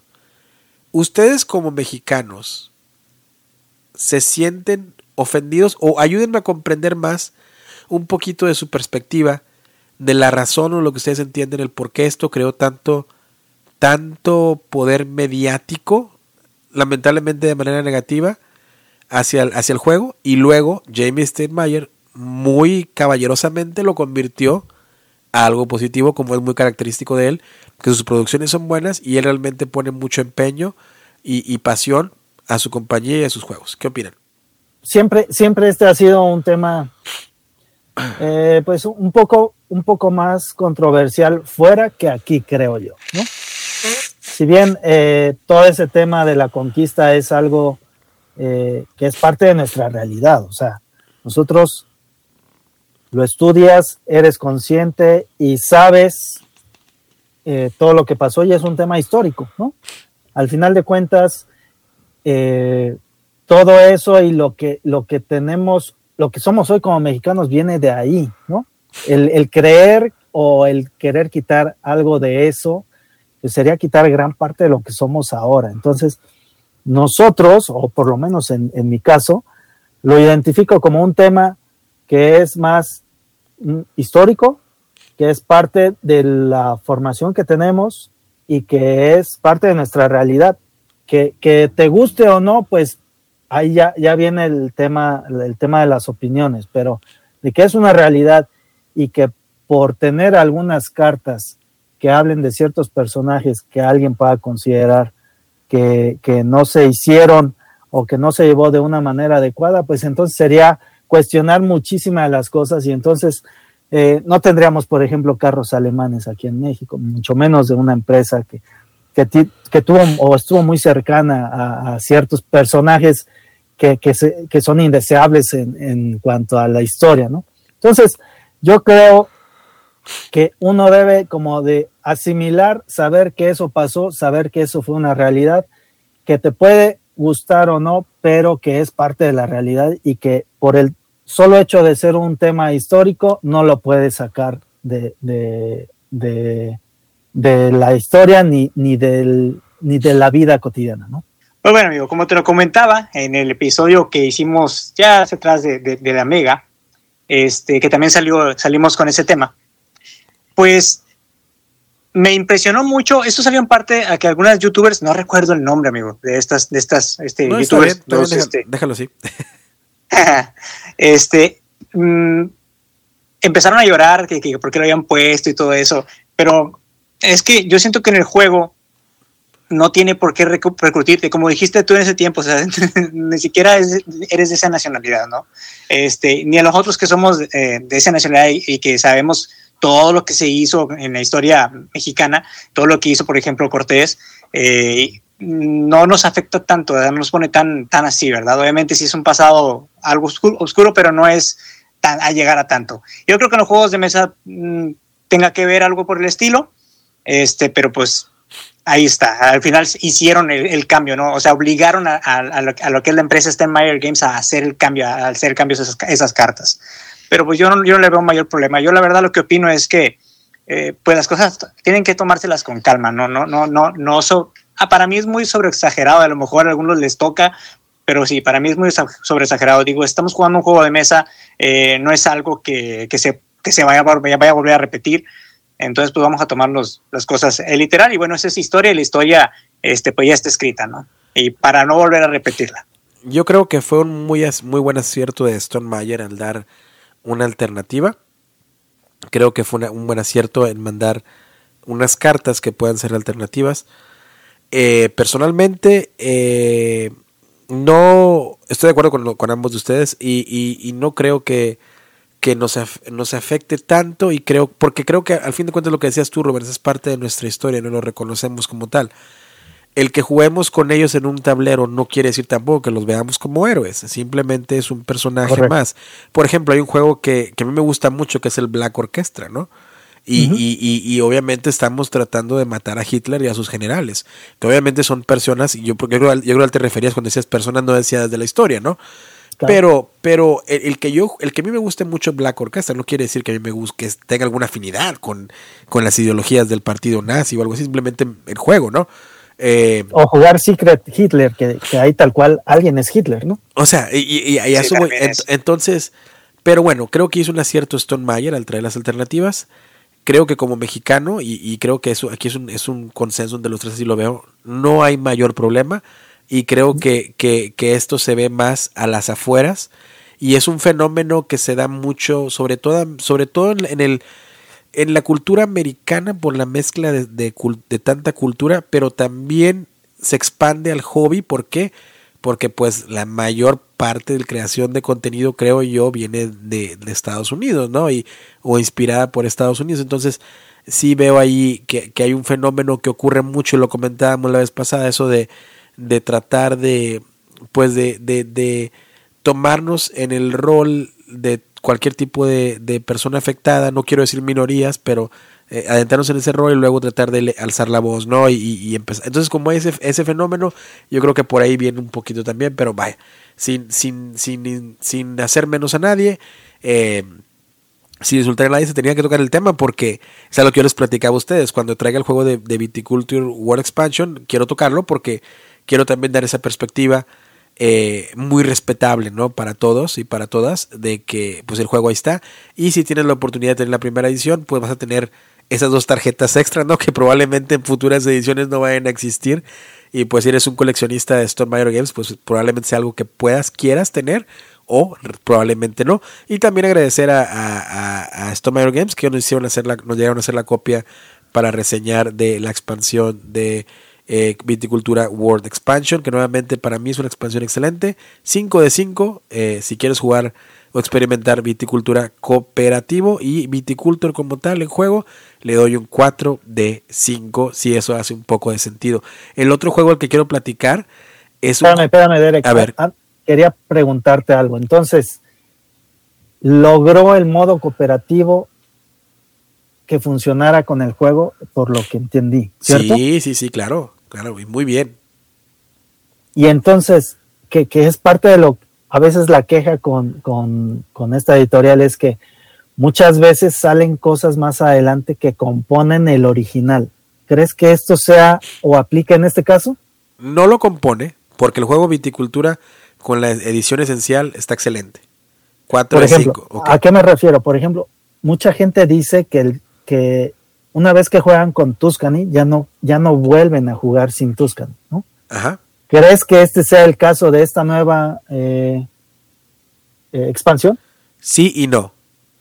Sí, para los que no tienen problema en jugar cooperativo. Sí. Si a ti te gustan los cooperativos y, tú no tienes el, viticultor, pero eres, te gustan los cooperativos, es, esto es, lo necesitas. Si a, ti no, si a ti no te interesan los cooperativos, pues obviamente no, no sería para ti. Pues ya me entró, ya me entró la curiosidad para, para conocerlo. A mí igual. Sí, sí, porque... Pues hay, que, hay que probarlo, ¿no? Hay que probarlo, sí. Vuelvo a repetir. Si y ocurre lo mismo, por ejemplo, con Ank, ¿no? Que hablábamos del juego de Ank. Ahí me gusta mucho porque yo no tengo ningún problema con el, el mecánico del catch up, de tratar de, de, alcanzar al que va por adelante, haciendo una, una fusión cooperativa. Yo no tengo ningún problema. Pero hay mucha gente que te puedes dar cuenta que no eh, prefiere los cooperativos y pues esto fue lo que empujó a mucha gente a que, a que no, no siguieran apostando por el juego, ¿no? Entonces, así lo pongo yo más o menos de esa manera. Muy bien. Ok. Para avanzar, antes de que se me acabe la voz, el Omicron Protocol es otro juego al cual corrimos, al cual hablamos en el episodio anterior, en la, en la GenCon. Eh, tiene un 8,8 en la BGG, pero hay que tomar en cuenta que solamente lo han revisado algunas personas, ¿no? algún par de personas que tienen el juego o que les ha llegado el Kickstarter. Eh, de 1 a 4 jugadores, 45 eh, a 90 minutos, una complejidad de 3 a 5 para mayores de 10 años es una terrible mentira. Eh, lenguaje independiente, ah no, pero el lenguaje independiente sí es verdad, iba a decir es una terrible mentira porque sí necesita el lenguaje. Y pues básicamente es un juego post-apocalíptico en el cual pues estamos tratando de seguir eh, sobreviviendo y cumpliendo ciertos objetivos. Los créditos son de Brendan, eh, Brendan Kendrick y Bernie Lin, ellos son los diseñadores. Y eh, ellos también se encargaron de hacer el modo solitario. A ver, vamos a ver. Este juego, miniaturas, táctico, con todos los hexágonos en el tablero. Tuvimos la oportunidad de que nos dieron un, precio especial, hay que decirse, agradecerse a, Dead and Alive Games, que, es una, una, publicista nueva, ¿no? Y obtuvimos el juego base, el tapete neopreno, la expansión, todo eso. Bernie tipazo, ¿eh? Bernie, Bernie un tipazo. Este, si tienen la oportunidad de escuchar el episodio en inglés que hice yo donde lo, entrevistamos, eh, un tipazo Bernie y, yo encantado de seguirlo viendo y probando más juegos. El Lunar Rush creo que es un Kickstarter que va a salir, que creo que de hecho por aquí. Sí, viene pronto, viene pronto. Sí, el, el Lunar Rush, no, no tengo aquí la fecha, pero él ya viene prontito ese Kickstarter, así que muy atentos. Pero bueno, eh, Omicron Protocol. ¿De qué va? Pues bueno, de eso de de sobrevivir, ¿no? Eh, creo que el diseño de este juego, ahora sí como que el sweet spot que, para este juego es de combate, de uno contra uno. ¿Por qué? Porque de qué va? Bueno, estamos tratando de sobrevivir un mundo postapocalíptico, pero también hay estos androides, nuestros simbiones que le llaman ellos, que son como, ahora sí que los, los rufianes que van a andar en el tablero molestando a todos los sobrevivientes, atacándolos y así, ¿no? Si tú lo juegas uno contra uno, pues es simplemente de escenarios y tratar de obtener ciertos objetivos, que en su mayoría van a ser obtener puntos de victoria de ciertas maneras. Y cada turno, cada vez que tú actives a tu jugador, lo vas a activar con puntos de activación. Tú vas a empezar la ronda con vas a tener tu, facción de cuatro jugadores y te van a dar, no sé, seis puntos de, activación. Y tú puedes gastarte los seis en uno si tú quieres, o distribuirlos como tú quieras. Y los, los, miniaturas se pueden mover, se pueden atacar en, en rango o en, combate cuerpo a cuerpo, según la habilidad del, del personaje. Y cada vez que tú termines de activar a uno de los tuyos, van a salir uno de estos androides simbióticos que el otro, que tu oponente va a manejar y idealmente los va a querer acercar hacia ti pues para que te ataquen. Tiene una, tiene una, una característica la mecánica que cada vez que tú dispares, parecido al Zombicide, ¿no? Tú vas a crear ruido, que aquí se le llama EMP, que es impulsos electromagnéticos que vas a, pues ahora sí que vas a enviar ¿no? a la zona donde estás y eso lo vas a manejar con un dado de 6 y los, los simbiones o los androides que estén ah, en rango de esa distancia pues se van se van a te van a detectar y van a ir a atacarte a ti, ¿no? Y esos androides también van a tener ciertas habilidades. Y al final de cuentas, cuando juegas uno contra uno, pues es obtener puntos de victoria o que tu oponente quede destruido, ya sea por los, por los androides, o, o, que en este caso sí los llamo yo los androides, o por ti, ¿no? En el modo solitario, de igual manera, hay un poquito basado en escenarios y da un poquito más de narrativa en el modo solitario. De hecho, trae un, libro completo para el modo solitario cooperativo en el cual te va dando instrucciones y te va dando la narrativa del escenario, qué está ocurriendo. Eh, el modo solitario es muy parecido, vas a tener tú las 8 eh, puntos de activación que le vas a ir poniendo a cada personaje y luego vas a hacer un grid de, de, con un mazo de cartas para el solitario en el cual vas a ir sacando en distintos puntos de, de spawn ¿no? o, de, o de, de, aparición en el tablero a estos androides que van a ir atacando de ti y tus objetivos por regular siempre va a ser ir a recolectar algo de información, en este caso de tecnología, e ir a dejarlo a otro lugar, pero cada vez que activas a alguien nuevamente estos androides van a ir saliendo y te van a ir atacando. Y así sucesivamente va a ir avanzando el juego hasta que o ganes o pierdas. Una de las cosas que tiene muy positiva el juego es que todas las facciones o las cartas de facciones van a venir al estilo roll and write. ¿Qué me refiero? Y eso me gustó mucho. Que el juego te incluye marcadores en el cual tú vas a ir marcando en la, en la tarjeta de cada jugador cuando les hagan daño, un puntito y así sucesivamente, o cuando cierta ciertas modificaciones de habilidades, tú vas a poder escribir en la tarjeta. Nuevamente, eso se puede borrar porque está hecho de un material, pues ahora sí tipo de, no sé cómo decirlo en español, pero sería así como un dry eraser, ¿no? O sea, que eh, rayas plastificado, plastificado o, laminado, en el cual puedes rayar y luego borrar. Eh, y eso está muy padre. También en el escenario, depende de los objetivos, hay una otra carta donde está plastificada, donde llevas los puntos de victoria por rondas y todo eso, y también puedes rayar y borrar. Entonces, eso se me hizo muy padre, meterle esa mecánica de traer las cartas plastificadas para que puedas rayar y borrar de acuerdo a ciertas habilidades que van haciendo los personajes. Eh, también me gustó mucho la manera en solitario en lo cual van este, apareciendo estos androides para atacarte. Eso está muy padre, todo está muy bien. Los componentes me parecieron excelentes del juego. Es un juego de miniaturas, es un juego con gran eh, lore alrededor, gran temática, me gustó. Este juego en el 2014 hubiera sido un juego que me hubiera enamorado.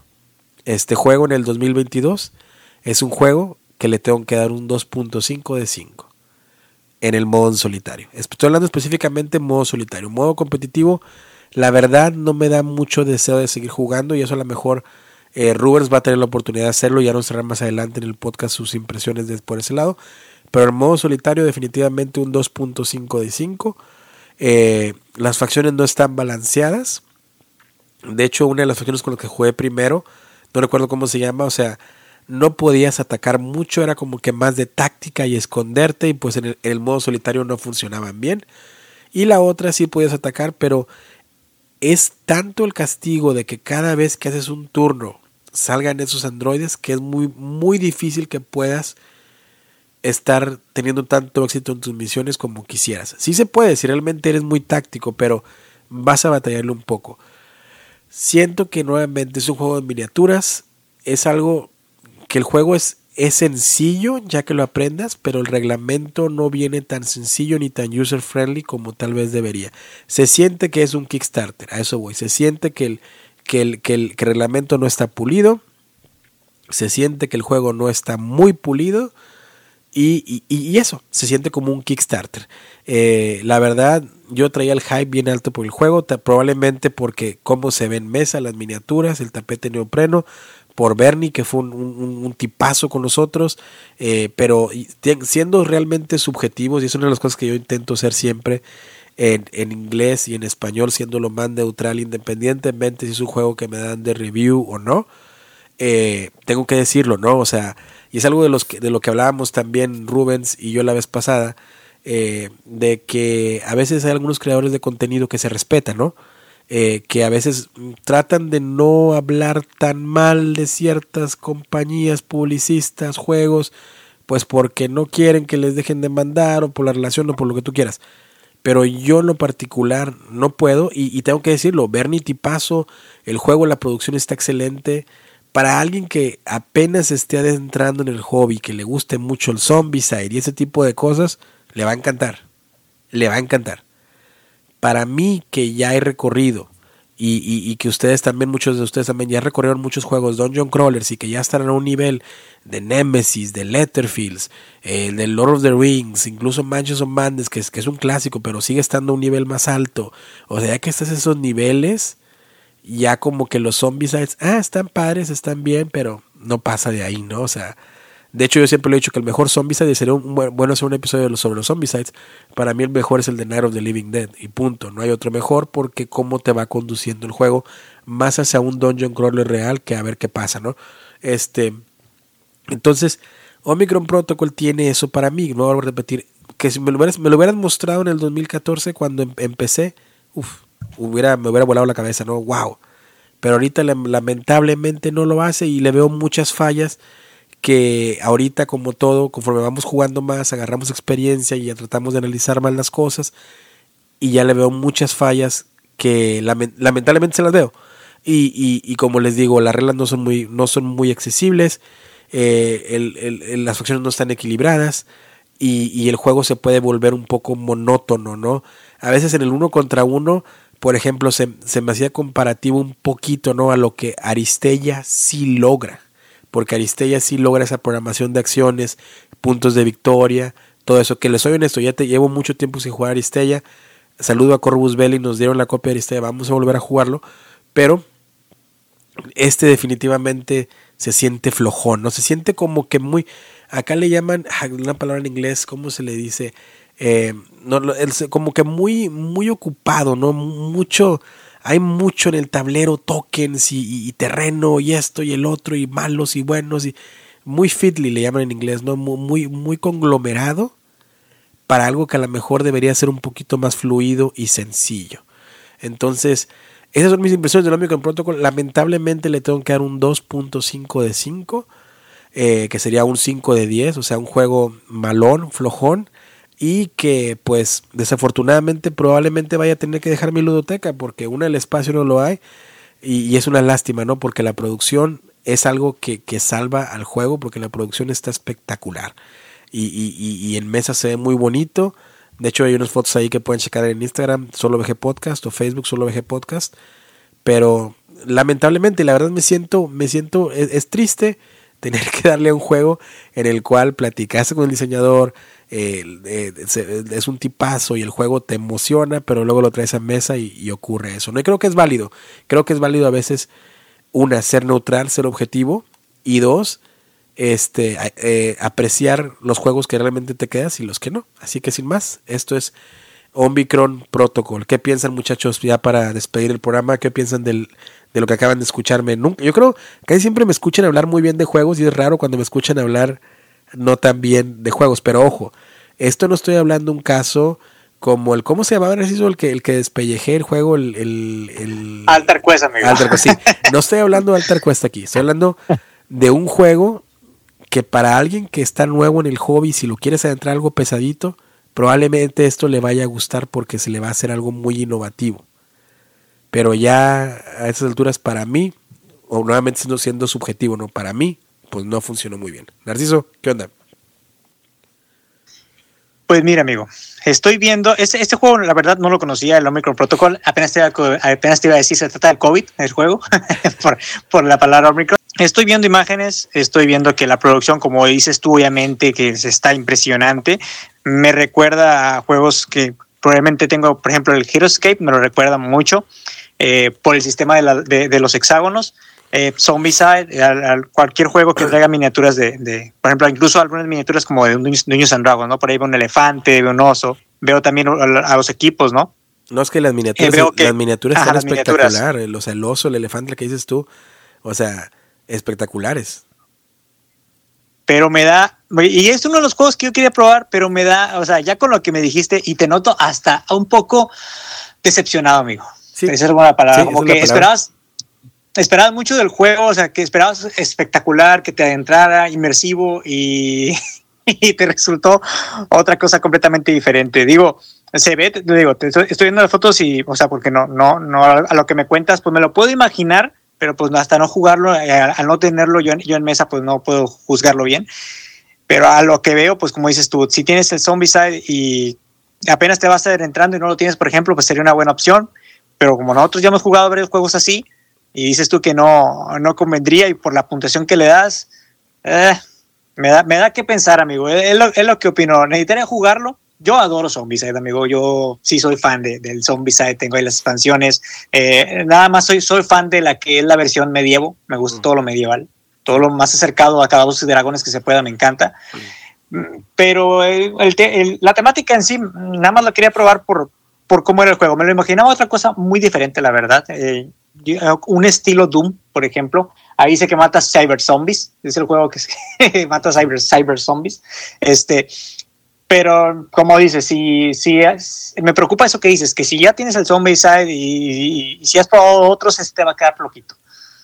Entonces, pues, pues habrá que jugarlo, amigo. nada más, nada más que el verito que jugarlo uno, pero como lo que me has dado y tú siendo para mí, para mí, siendo el experto en las miniaturas y el que se devora el plástico a morir, pues entonces me da sin que albur, pensar. Sin albur, sin albur, eh, sin albur, sin albur, sin albur. a ver, Rubens. Rubens. Mira, e ese juego, la verdad es que yo no lo tenía en la mira. Me había platicado de que íbamos a visitar al diseñador y empecé a echarle un ojo. Y cuando lo, lo, vi en vivo, me gustó mucho al grado de que fue de los pocos que no traía en plan de comprarlo y decidí comprarlo. Incluso cuando me enteré que una miniatura de un elefante que estaba impresionante, no venía en el juego base, compré incluso la expansión. Sí, sí, me acuerdo. Sí. Entonces, eh, pues espero, espero que, que, el fallo sea únicamente en el tema del, del solitario.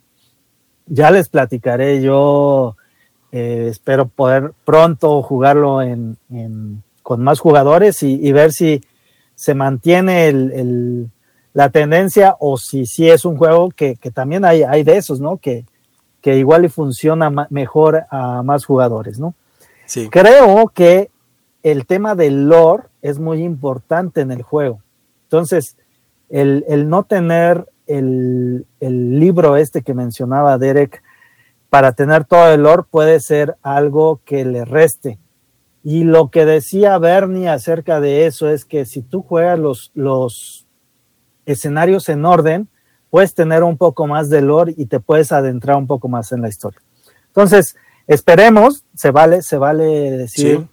tal cual las cosas como son y, y, y, la verdad es que te lo reconozco, porque sí, no es un tema personal, porque créeme que Bernie es una persona genial y nos cayó muy bien. Y, y es importante mantener esa, esa, o esa objetividad en cuanto a la, sí. a la opinión, ¿no? Sí, no, y de hecho lo que comentabas, hay que también decirse que si te llega a gustar el juego y lo pruebas, eh, en su página web de Dead Alive Games tienen toda, tienen mucho más lore gratuito y puedes descargar más escenarios y nos platicaban que han hecho un trabajo impresionante detrás, de, detrás del juego. Eh, también la mala suerte, ¿no? Que cuando lo nombraron Omicron, el juego fue un Kickstarter del 2018 este, cuando nombraron Omicron Protocol y lo mandaban a producción, eh, obviamente pues no existía ni siquiera el, el, el, COVID, ¿no? O el COVID. Entonces, pues bueno, es el mundo en el que vivimos y pues no, no le cambiaron ya el nombre porque ya estaba en producción, diseño, todo.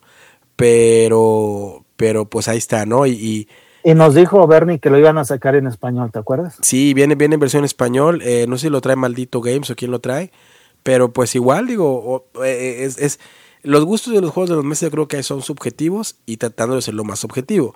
Eh, yo de hecho, digo, el, el, el, podcast en inglés que pertenece a la Dice Tower, eh, yo eh, estoy en desacuerdo muchas veces, incluso con, con, Tom Basel, ¿no? De que a veces él destruye juegos y dice es un juego malo. Y yo no creo que haya juegos, bueno, sí ha de haber algunos juegos malos, pero no creo que en su mayoría sean malos, sino no son, hay juegos para todos, ¿no? Es más subjetivo. Puede haber gente que le encante eh, por ejemplo, el de Batman, ¿no? Puede haber gente que le cante el de Batman, el de Gotham City Chronicles, y le dé con lo que está un 10 de 10. Y, y, y, ya está, ¿no? Y no pasa nada. Puede haber gente, por ejemplo, había un jueguito que lo, que lo había yo querido probar, ya no lo voy a probar porque ya estoy muy deshypeado, si, existe esa palabra, pero por ejemplo el, el Moctezuma juego de cartas, ¿no? Yo lo traía elevado este, pero mucha gente me ha comentado que, que no, no está tan bien. Y, ya está, ¿no? Y, no es que el juego sea malo, sino simplemente es que a lo mejor no es para unos y, y si es para otros. Entonces, creo que, que, es, que es válido y, importante aclarar eso también, ¿no? De, de, de, que, a fin de cuentas, es como las películas, ¿no? Hay películas que a mí me encantan y que a lo mejor a ustedes se les puede hacer aburridísimas y viceversa. Entonces, eh, sin más, pues ahí está. Narciso, creo que nos metimos en problemas técnicos con Rubens, pero vamos a, pues ya llevamos más de dos horas y media hablando y pues Rubens ha sido una incorporación importantísima para el, para el, para el podcast. Nos ha gustado mucho, lamentablemente creo, ojalá ahorita se reincorpore, si no se reincorpora, pues sí, claro. despedimos el programa eh, por él. Pero Narciso, ¿cómo ves? ¿Cómo, ¿Qué te pareció todo lo que... Hablamos de bastantes juegos, es ¿eh? raro, porque siempre traemos algún tema y ahora hablamos de bastantes juegos desde un principio. Pues que amigo la emoción, ¿no? Traemos los juegos nuevos de, de la Gen Con, traemos juegos, otros precisamente que hemos jugado y tenemos que hablar, tenemos que hablar, tenemos que, que, que difundir estos juegos que, que, nos gustan. Sí, amigo, la verdad estoy muy contento también de que nuestro amigo Rubens se incorpore oficialmente aquí, se enliste en las filas de Salvo Podcast en español para tenerlo este, más, más seguido y tratar temas, muy estuvo, tener opiniones diferentes este, y empezar a, a debatir, ¿no? hacer unos temas más, más centrados. Sí, ya regresó Rubén. Ahí creo que, ya, creo que ya regresó Rubén. Sí, dijimos. Estaba hablando, amigo, de, de, ti. Estábamos despidiendo el programa, pero dijimos, Rubén ya se ofendió y se salió. Pero bueno, este, Rubens. nos dejó en el primer programa. Sí, ya, ya, ya presentó su renuncia. Rubens, tus palabras finales para cerrar el programa. No, pues muy contento de estar con ustedes. Espero que a la gente le, le agrade lo que, lo que vamos a estar haciendo. Y bueno, excelentes personas. No tengo duda de que esto va a fluir muy bien y pues esperando el siguiente, sin duda, amigos. Sí, sí. Y otra, otra promesa también que, hay que, que, hay que hacerse es que vamos a tratar de ser más, más, este, la palabra que estoy buscando, más, este, constantes porque por ahí también hemos recibido un feedback y nosotros como, como consumidores de contenido también a veces no nos molesta, pero desearíamos que hubiera más constante en los contenidos que consumimos y a veces pasa un mes, dos meses. A mí me pasa con podcast, ¿no? Que sigo de repente dos, tres meses y no publican nada. Entonces, este, la, la consigna de que nosotros vamos, vamos, a tratar de ser constantes, de traerles un episodio por lo menos cada dos semanas y, y para que también ustedes reciban ese, pues ese, ese contenido de parte de nosotros. Y algo que le comentaba a Narciso Rubens es que raro, este primer episodio que estás tú, hablamos, yo creo que es el episodio que más hemos hablado de más juegos. Este, que, que los demás sí que esto, excluyendo los tops, excluyendo los excluyendo tops. los tops, sí.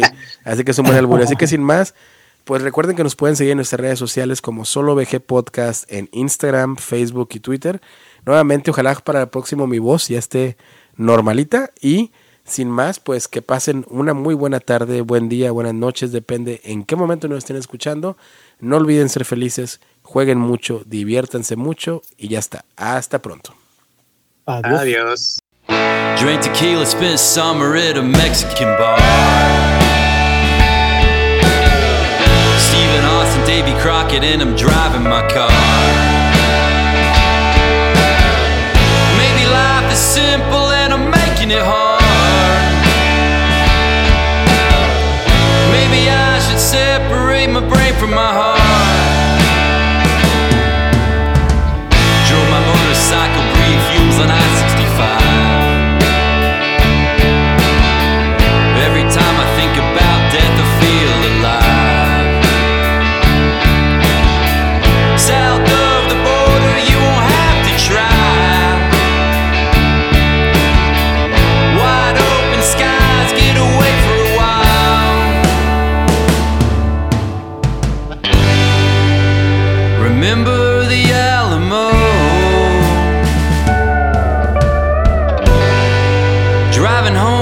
Texas roads.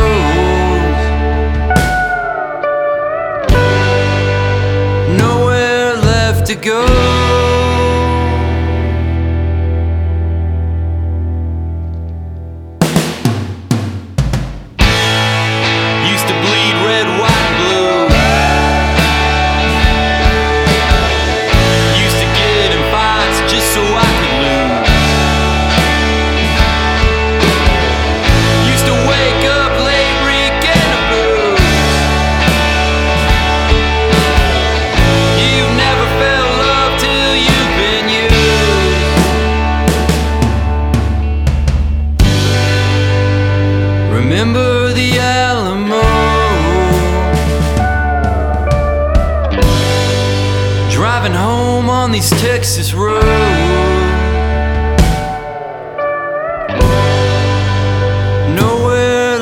To go.